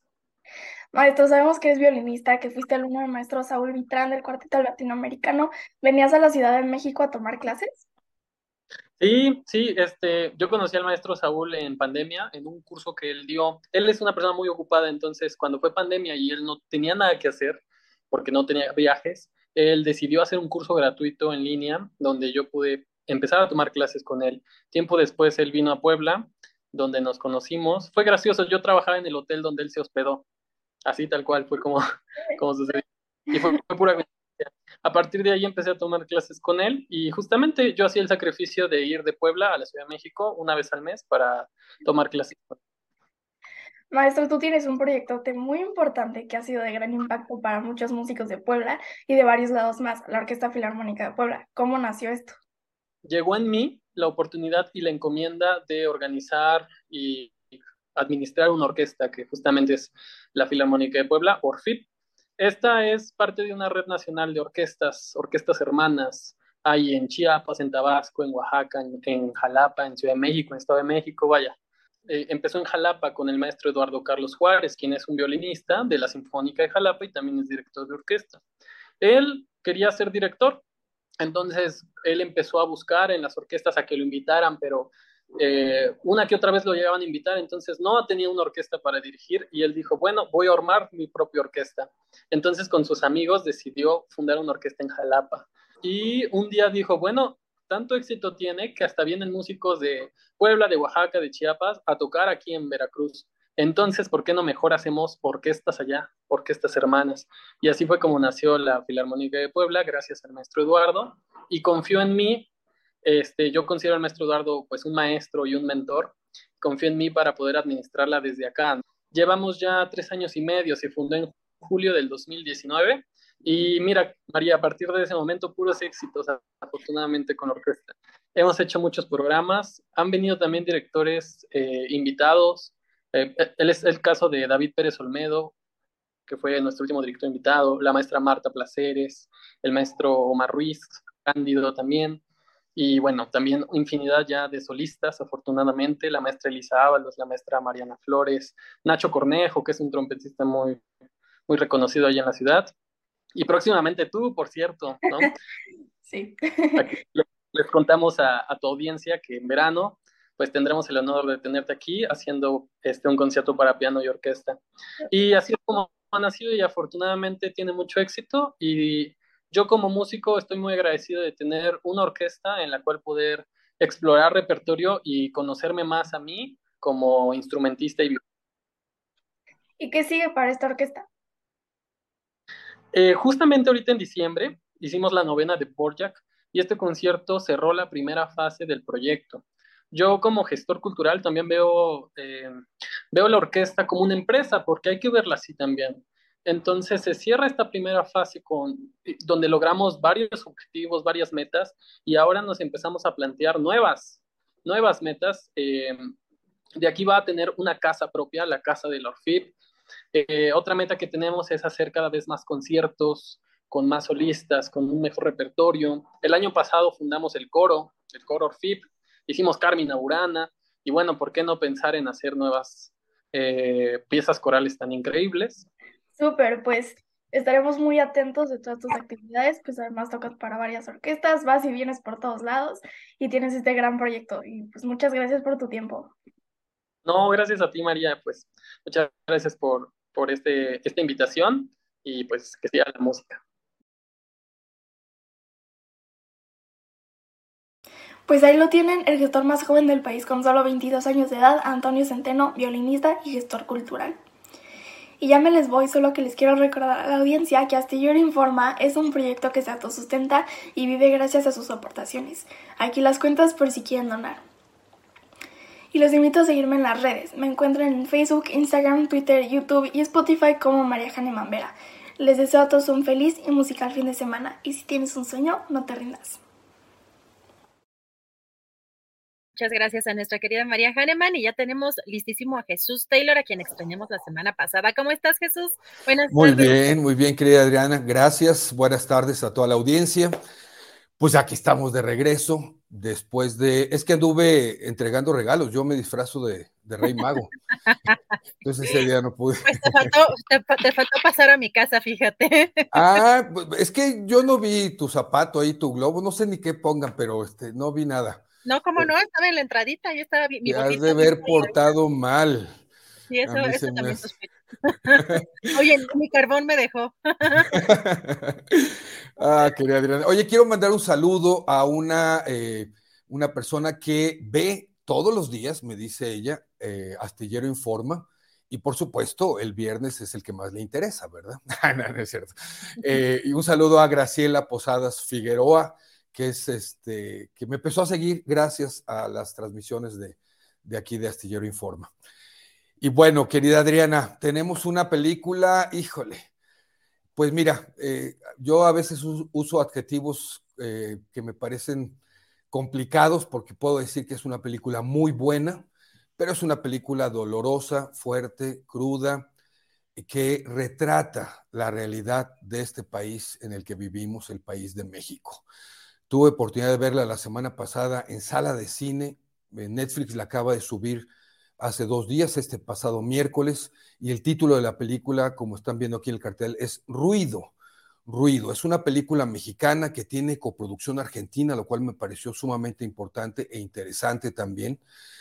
Y eh, bueno, eh, ¿de qué va la película? Pues de lo que vivimos, por desgracia, en este país, que se trata de desapariciones.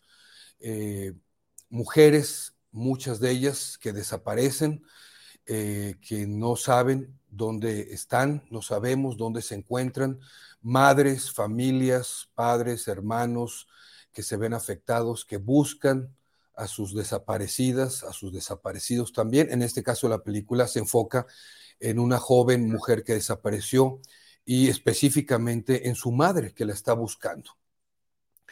Y eh, fíjate que no, no aclara bien la película de qué estado se trata, en qué estado de la República se trata, y me parece que es prudente hacerlo así para no enfocar la mirada, ¿sabes?, en, en un estado, porque, por desgracia, en este país esto sucede en todos los estados, unos más, unos menos, pero en todo el territorio nacional sucede esto. Y esta madre no solamente sufre esta pérdida de su hija desaparecida, sino que aparte tiene que lidiar con el proceso de las instituciones, de las autoridades, que es más que por demás desgastante, eh, cambios en, administraciones, cambios en, responsables, volver a pasar todo un proceso y lo que muchas madres han hecho en este país, que es tomar cartas en el asunto y dedicarse a buscar ellas mismas a sus, familiares. Eh, es una película que hace esto, ¿sabes? Retrata la realidad de este país. Aparecen ahí grupos, tú debes reconocerlos. Eh, por ejemplo, las mujeres estas que bordan, ¿verdad? Bordan en pañuelos los nombres de sus hijas y sus hijos desaparecidos. Yo tuve oportunidad de ver una exposición en el MOAC hace ya algunos años de estos pañuelos. Las tuve oportunidad de, pues de tomar sus fotografías de, de, sus pañuelos en varias marchas, en varias concentraciones aquí en la Ciudad de México. Duele ver esos pañuelos, ¿verdad? Movimientos, por supuesto, feministas, vamos a ver aquí retratados en, en la película también, eh, de decir ya basta, ¿verdad? Ni una desaparecida más, ni una muerta más. Es decir, Eh, todo lo que vemos, aunque no podemos especificar, se trate de un caso específico, ¿verdad? Valga la redundancia, eh, pues es una realidad de todos los días en nuestro país. Y fíjate que yo haciendo un poquito de, reflexión cuando estaba viendo la película, yo me puse a pensar y dije, bueno, esto retrata lo que hace la delincuencia organizada, ¿sabes? El narco que ha diversificado, por ejemplo, grupos delincuenciales que han diversificado sus actividades en la trata de personas, etcétera. Pero también es algo, ¿sabes?, de, la sociedad de la sociedad, que yo siempre insisto, porque eh, pues este, esta frase que se usa mucho, la descomposición del tejido social, yo no sé si el tejido social está descompuesto o ya simplemente ya no hay tejido social. Lo acabamos de ver con este evento que sucedió por desgracia en esta, en esta restaurant bar cantina aquí en la Ciudad de México y decimos, ¿qué pasa? O sea, ya, ya, ya sobrepasa el entendimiento de lo que podemos, eh, eh, no sé, eh, percibir de una sociedad donde presuntamente los responsables de este asesinato pues son empleados, presuntamente son empleados, personal de este restaurante. ¿a dónde vamos? ¿Qué nos ha pasado? ¿Hacia dónde estamos llegando o a dónde hemos llegado ya? Realmente es preocupante. Pero fuera de eso, y a pesar del dolor que esta película nos puede provocar y del impacto, creo que es una película que tenemos que ver y también que tenemos que compartir. Ruido, ya está en Netflix a partir de este pasado miércoles. Creo que es una buena, buena recomendación. Gracias, Jesús. Y qué buena reflexión haces, porque sí, justamente hay que preguntarnos como sociedad hacia dónde estamos yendo, incluso ya normalizando algunas situaciones, eh, pues dentro de lo laboral, en el caso de estos meseros que mencionas en, en, esa cantina, como una, pues un modus operandi, pues normal, ¿no? Y que, y que incluso pues se les contrata muchas veces con ciertas características para que puedan llevar a cabo cierto tipo de tareas de este tipo. Así que muy preocupante en general lo que, lo que estamos viendo y que de pronto también normalizamos. Jesús, ¿dónde te seguimos? Porque también tenemos más recomendaciones eh, más tarde. Sí, el día de ayer en HBO publicó una muy buena, la de mañana de Prime Video también es una buena, buena película. Me siguen en lo que Taylor se llevó en Facebook, Taylor Jesús, que es mi canal de YouTube, también Twitter, Instagram y Taylor Jesús Cine en TikTok. Muy bien. ¿Eh? Muy bien, Jesús. Pues nos vemos la próxima semana y te vemos en un rato más. Un abrazo, gracias. Gracias a Jesús Taylor con esta recomendación, dolorosa como dice, pero muy buena película. Y vamos con Daniel Mesino. Recuerden que a 15 días las recomendaciones literarias. Daniel, ¿cómo estás? Muy buenas tardes. Hola, ¿qué tal? ¿Cómo estás? Muy buenas tardes. Eh, pues yo feliz, estoy contento de iniciar el año con todos ustedes. Eh, y pues lo mejor para toda la comunidad de Astillero Informa y para ti, que lo haces posible, para Julio, este, para Sol, eh, vaya, para todos los que están, eh, que hacen posible que, que, lleguemos a, esta, a estos niveles de audiencia y que nos permitan, digamos, eh, fomentar el tema de, eh, de, la lectura, de leer, de revisar, etcétera. Entonces, hoy quiero platicarles de una novela que yo, eh, la verdad es que pensé que no la iba a, a, terminar porque es muy larga. No la he terminado, pero miren cuánto me falta. Ya, o sea, aquí estoy, ¿no? Entonces, pero dije, no, de una vez se los voy a recomendar porque vamos a hablar hoy de Almudena Grandes. Almudena Grandes es una de las autoras más icónicas de uno de los sellos que en México y en España y en toda América Latina se convirtió en un referente que es Tusquets. Tusquets con una línea editorial eh, que apostaba, digamos, por las nuevas plumas, que siempre hacía, tenía una línea eh, muy, muy interesante, eh, dictada por una de las fundadoras, que es Beatriz de Moura, pues siempre se dedicaban a tener eh, autores de gran calidad.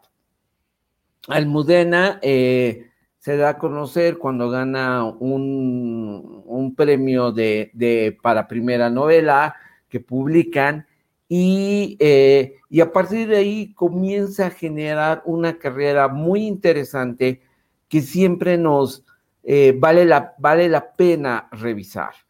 Y hoy eh, me toca hablar de Todo va a mejorar de esta novela que lamentablemente es la última porque esta novela fue publicada en octubre del año pasado y Almudena, eh, algo que realmente pues conmocionó al, mundo de las letras, es que eh, falleció. Falleció Almudena y esta es su última novela que se llama eh, Todo va a mejorar y creo que yo cuando comencé a leerla no pude parar y dije, pues yo lo voy a avanzar lo más que se pueda. Me faltó un cacho, sí, la verdad, y aquí está, pero ya es lo último. Pero, ¿por qué quería platicarles de esta novela? Esta novela está ambientada en la España actual. Y entonces, en la España actual, un grupo de empresarios ven con preocupación el crecimiento y la aceptación de las políticas de izquierda, ¿no? Eh, ellos dicen que están, que es populismo, que es dictadura, que están muy cercanas, eh, digamos, a los regímenes eh, dictatoriales de América Latina. Está hablando de la ficción. No quiero aclarar esto, ¿no? De que no es. y luego se, se decide en este grupo de empresarios que la mejor manera de gobernar España es como si fuese una gran empresa, alejada inclusive de la derecha. También sigue siendo ficción, ¿eh? Ningún parecido tiene que ver nada con la realidad. Entonces, deciden que eh, convocan a una cantidad de los eh, empresarios más importantes, más eh, poderosos, más adinerados para fundar un nuevo partido político que esté alejado un poquito de estas dos corrientes, ¿no? Tanto de la izquierda, que ven como un peligro, como de la derecha ultraconservadora, pero en el fondo son conservadores y piensan que el país debe gobernarse como si fuese una empresa. Eh, todo va perfecto, inclusive tienen mucha aceptación, están a punto de hacerse con el poder, cuando de repente, eh, cuando pensaban que todo iba muy bien, es cuando cae la pandemia, ¿no? El COVID-19, que como ustedes eh, recordarán, en España azotó durísimo y viene el tipo de, eh, el tipo de confinamiento, la primera... Eh, el primer confinamiento, la salida, el segundo, etcétera, pensaban que no lo iban a parar. Y luego también ocurre un ataque terrorista ¿no? Porque eh, estos empresarios que se habían hecho del poder habían aprovechado un poco el tema de la pandemia para eh, comenzar a, imponer propuestas como inclusive desaparecer eh, el euro para abrirse hacia, digamos, algo nuevo como es la, este, como es una nueva moneda electrónica pero entonces viene un ataque terrorista y se muere Internet.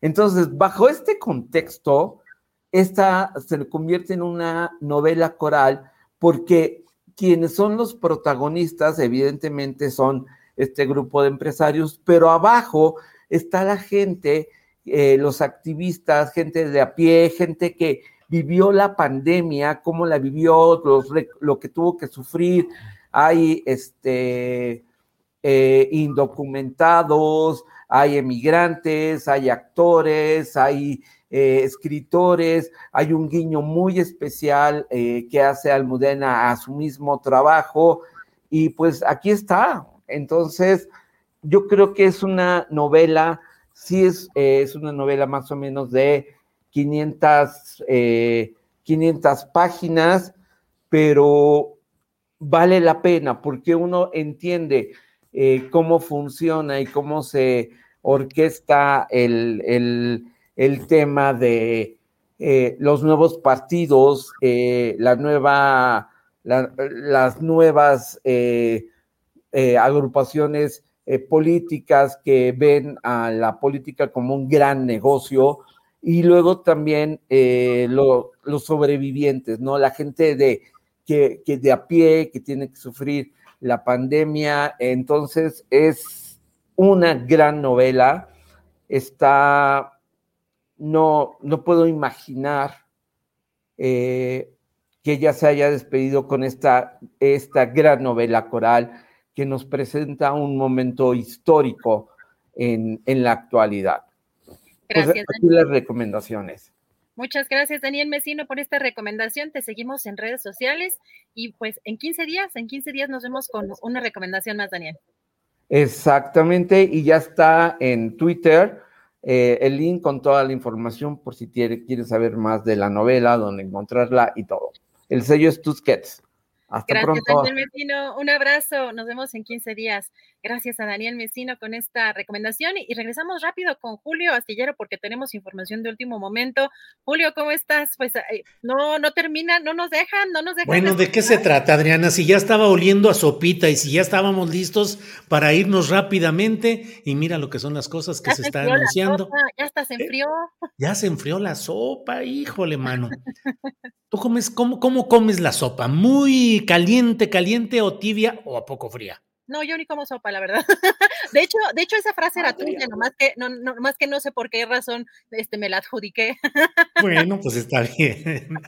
Adriana, pues resulta que ha renunciado ya Ricardo Mejía Verdejo, Verdeja a la Subsecretaría de Seguridad y Protección Ciudadana.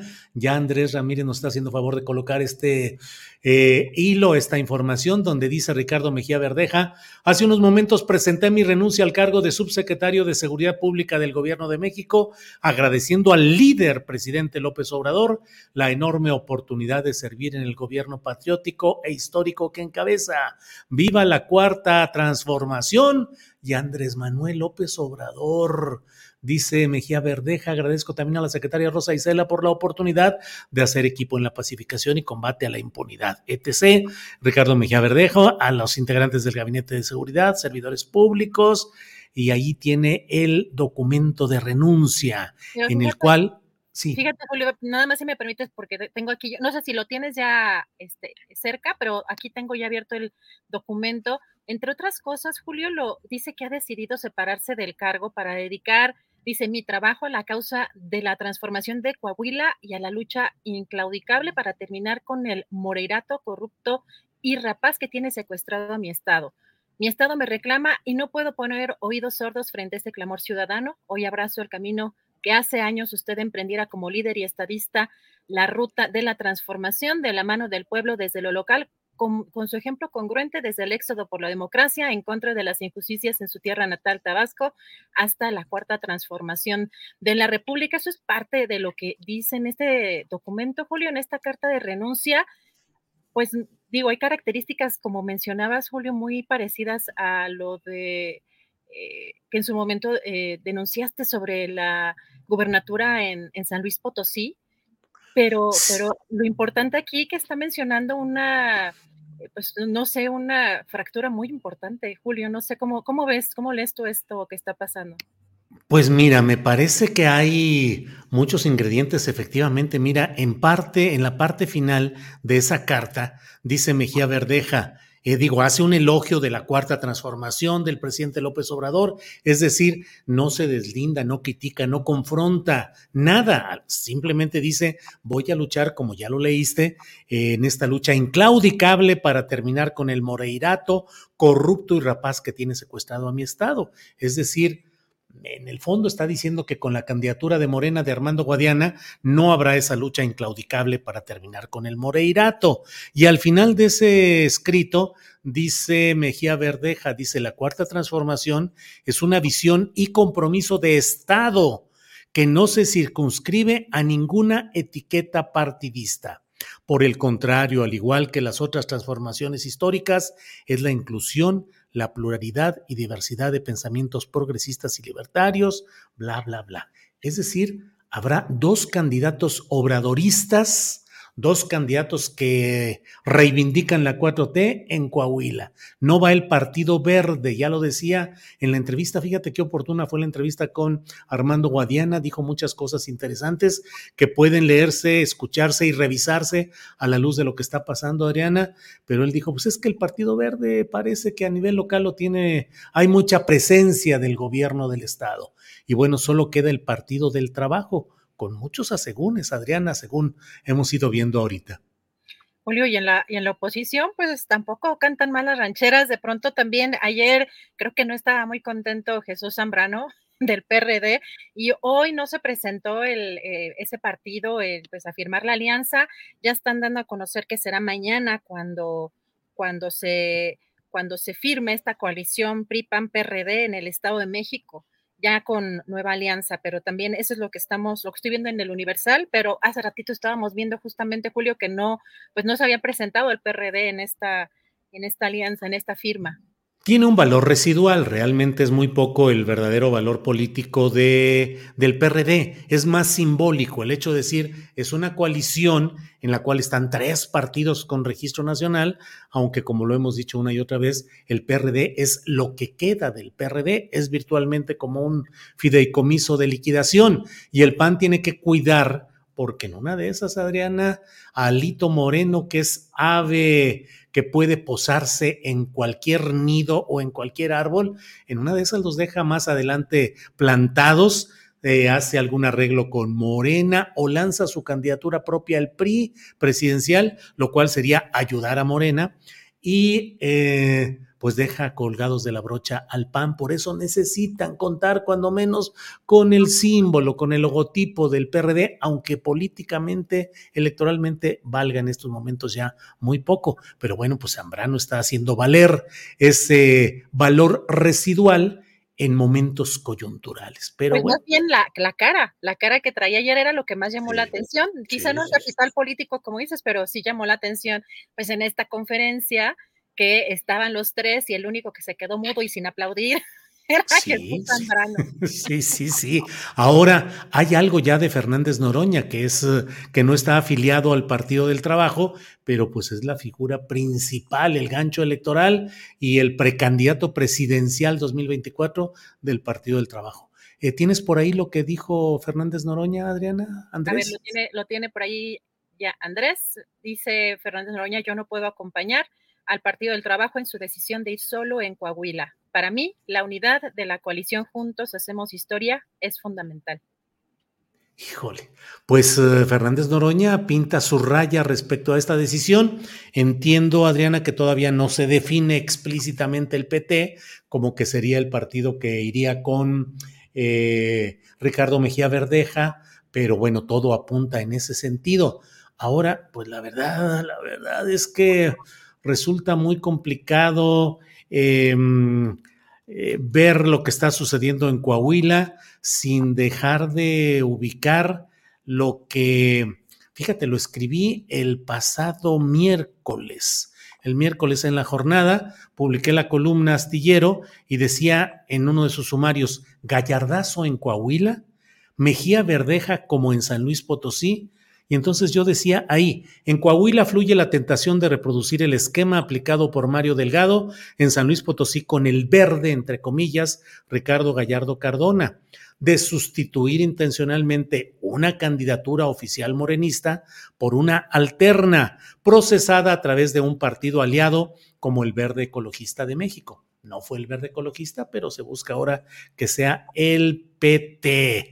Eh, pues la verdad es que lo, lo, vimos, Adriana, como en San Luis Potosí se impulsó la campaña del verde Ricardo Gallardo contra la morenista, siempre se me olvida, Mónica Rangel, creo que es el nombre Sí, de la que era. Secretaria de Seguridad de... salud, era secretaria de salud del gobierno salud. de, de Juan Manuel Carreras, priista, luego detenida por una acusación de fraude por 20 o 30 millones de pesos meses después de la candidatura. Pero pues ahí se jugó a apoyar al verde y deshacer las posibilidades de Morena. ¿Le estarán jugando las contras internamente al senador Guadiana en Coahuila, Adriana Buentello? Julio, fíjate que lo que me llama la atención en el caso de lo de Gallardo es que, según recuerdo, se quedó bastante callado él respecto al pues la cuarta transformación, como que no hizo mucho ruido y em, nos vimos o nos enteramos, digamos, o confirmamos que había sido lo que tú mencionas como el gallardazo cuando pues comparte Mario Delgado estos comunicados a nombre de o a título de los gobernadores de la cuarta transformación y, de Morena que lo incluyen allí cuando habían pues, postulado justamente a Mónica Rangel.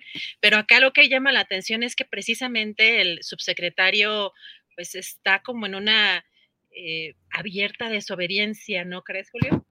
Sí, ahora eh, resulta muy peculiar lo que dijo hoy Armando Guadiana, que dijo que en la Ciudad de México estaba negociando eh, Mario Delgado con el PT y que también le estaban ayudando Ramírez, dijo Eduardo, y sería Eduardo Ramírez y Manuel Velasco Cuello, exgobernador de Chiapas y personaje influyente en la vida interna del Partido Verde, tanto que es el coordinador de los senadores del Verde actualmente.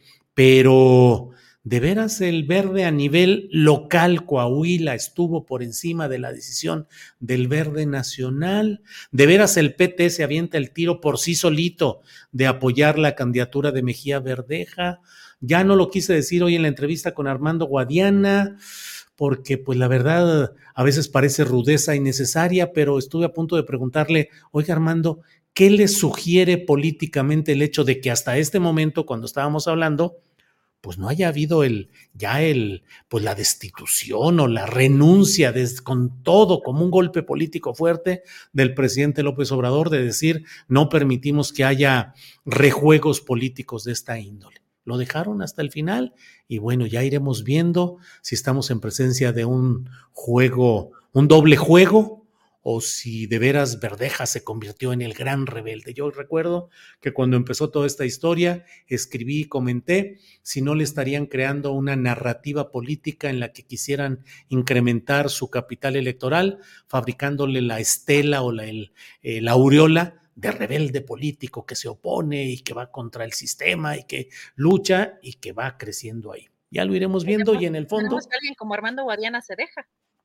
Sí, qué, qué, qué peculiar hoy lo que dijo Guadiana. Digo, insisto, a veces las, en las entrevistas uno se queda eh, con esas preguntas, pero era, eh, senador Guadiana, ¿tiene la cola corta como para aventarse el tiro de denunciar si es que juegan políticamente con usted y con su gente en Coahuila o va a tener que apechugar? Ya lo iremos viendo porque Coahuila se abren muchas, muchas preguntas y muchas especulaciones, Adriana. Así es, Julio, pues no he logrado dar todavía con la, la conferencia del Partido del Trabajo, como que no, sus redes sociales no son muy, eh, no son muy activas, pero vamos a estar pendientes justamente en estos momentos, ya deben de estar dando a conocer, tampoco en las redes sociales he visto si, si ya hay un anuncio en específico, pero bueno, nos, nos podemos imaginar qué sigue después de esta, de esta renuncia y además de una secretaría tan, tan importante y, no es la única, lamentablemente una secretaría como la Secretaría de Seguridad Ciudadana ha tenido cambios que han sido pues complejos en este, en este sexenio y que es una secretaría que debería de tener pues toda la, pues ahora sí que como dicen, toda la carne en el asador, toda la, la atención a una secretaría de esa naturaleza y hemos visto unos cambios justamente por estas pretensiones, intenciones políticas o pues una utilización también como trampolín. Sí, estabilidad es lo que se necesita en una secretaría como es la de Seguridad Pública ante la dificilísima situación nacional. Lo menos que se esperaría sería estabilidad y continuidad. Llegó eh, Durazo, Alfonso Durazo, que luego fue candidato a gobernador de Sonora. Eh, llega Rosa Isela Rodríguez, de quien se habla que también puede ser candidata al gobierno de la Ciudad de México, y Mejía Verdeja, que pues se ha dedicado a la tarea política y partidista en estas semanas recientes, siendo subsecretario eh, pues estelar de la, de la Secretaría de Seguridad y Protección Ciudadana. Em, por otra parte, pues estoy elucubrando así a, a, bote pronto, Adriana, pero mira lo que son las cosas. ¿A poco el PT se estaría asomando a la posibilidad de tener su primera gubernatura si es que recibe el apoyo a trasmano para que el PT eh, crezca con Mejía Verdeja en Coahuila. Ya iremos Julio, viendo. Julio, pues déjame, porque estamos, estoy viendo un tuit de eh, nuestro colega David Santiago Hernández, y pone justamente el última hora, el Partido del Trabajo presenta oficialmente a Ricardo Mejía como su candidato al gobierno de Coahuila y ya pone una fotografía. Así que, pues con, con este reporteo de David Santiago estamos confirmando lo que, lo que venimos platicando, David Santiago, gran reportero, que compañero nuestro allá en Radio Centro y en la octava, que ahora está, que en el financiero o dónde anda, Adriana? Está en expansión. En expansión, en expansión. Eh, pues eh, ahí va el PT, ahí va Mejía Verdeja, eh, una jugada política anunciada, sorpresiva, ya lo irá diciendo la honorable audiencia. Yo creo que no me va a quedar más que de eso hablar hoy más nochecita en la videocharla astillada, Adriana. Y bueno, pues vamos a prepararnos porque este año va con todo, Adriana. Yo creo que vamos a pedir vacaciones conjuntas un buen rato mientras pasa toda esta tolvanera, porque es mucho lo que está moviéndose y en juego, Adriana. Está, está, muy fuerte todo lo que está pasando. Ya tiene por aquí, creo que Andrés, si ya lo puedes poner, el, el tweet justamente de David Santiago. Y como podemos ver, ya están ahí presentando justamente a Ricardo Mejía Verdeja como el candidato al gobierno de Coahuila por parte del Partido del Trabajo. Y es que déjame decir, Adriana, esto ya para que, para que quienes eh, luego a veces no le gustan estos comentarios, pero el PT difícilmente se mueve sin tener la comunicación política con el centro de la política nacional, con el mando político real que está en Palacio Nacional. El PT no le juega ni a la aventura, ni a la ocurrencia, ni a nada por el estilo. Juega muy calculadamente y bueno, pues eh, no sé qué signifique el hecho de que esté em, auspiciando, que esté recibiendo esta candidatura. Mejía Verdeja, que entre las acusaciones que le hacen en Coahuila, y bueno, esa es una realidad, pues se fue de Coahuila para hacer carrera política en Movimiento Ciudadano, donde fue candidato a presidir el municipio de Acapulco, buscó ser diputado local, eh, siendo candidato de MC, recibió en un acto público a Ricardo Anaya y le dijo, a los Ricardos siempre nos va bien eh, en fin, pues un hombre que ha ido brincando, brincando. Eh, llegó a la Secretaría de Seguridad Pública Federal con eh, Durazo, que fue quien lo invitó a incorporarse, claro, con la aprobación del presidente de la República, pero el presidente dejó en algunos casos a algunos secretarios promover algunos personajes a veces no tan, tan claramente vinculados con la lucha anterior de López Obrador, pero dejó que, entraran algunos, y entre ellos eh, entró Mejía Verdeja. En fin, pues iremos viendo qué sucede, Adriana. Pues ni vas a descansar, Julio. Bueno, el fin de semana va a estar intenso porque se ve que todo esto se está moviendo y el fin de semana no nos va a dejar tranquilos, pero vamos a estar ahí pendientes. Por lo pronto en la noche, Julio, en la noche te vemos porque va a seguir saliendo más información a lo largo de esta tarde. Así es. Adriana, pues démosle gracias a quienes nos han acompañado hasta ahora, a la audiencia de Astillero Informa. Gracias por hoy, gracias por la semana completa, eh, gracias a la tripulación Astillero y pues que no se enfríe la sopita, así es que nos vemos pronto. Gracias, Adriana. Gracias, Julio, gracias a todos.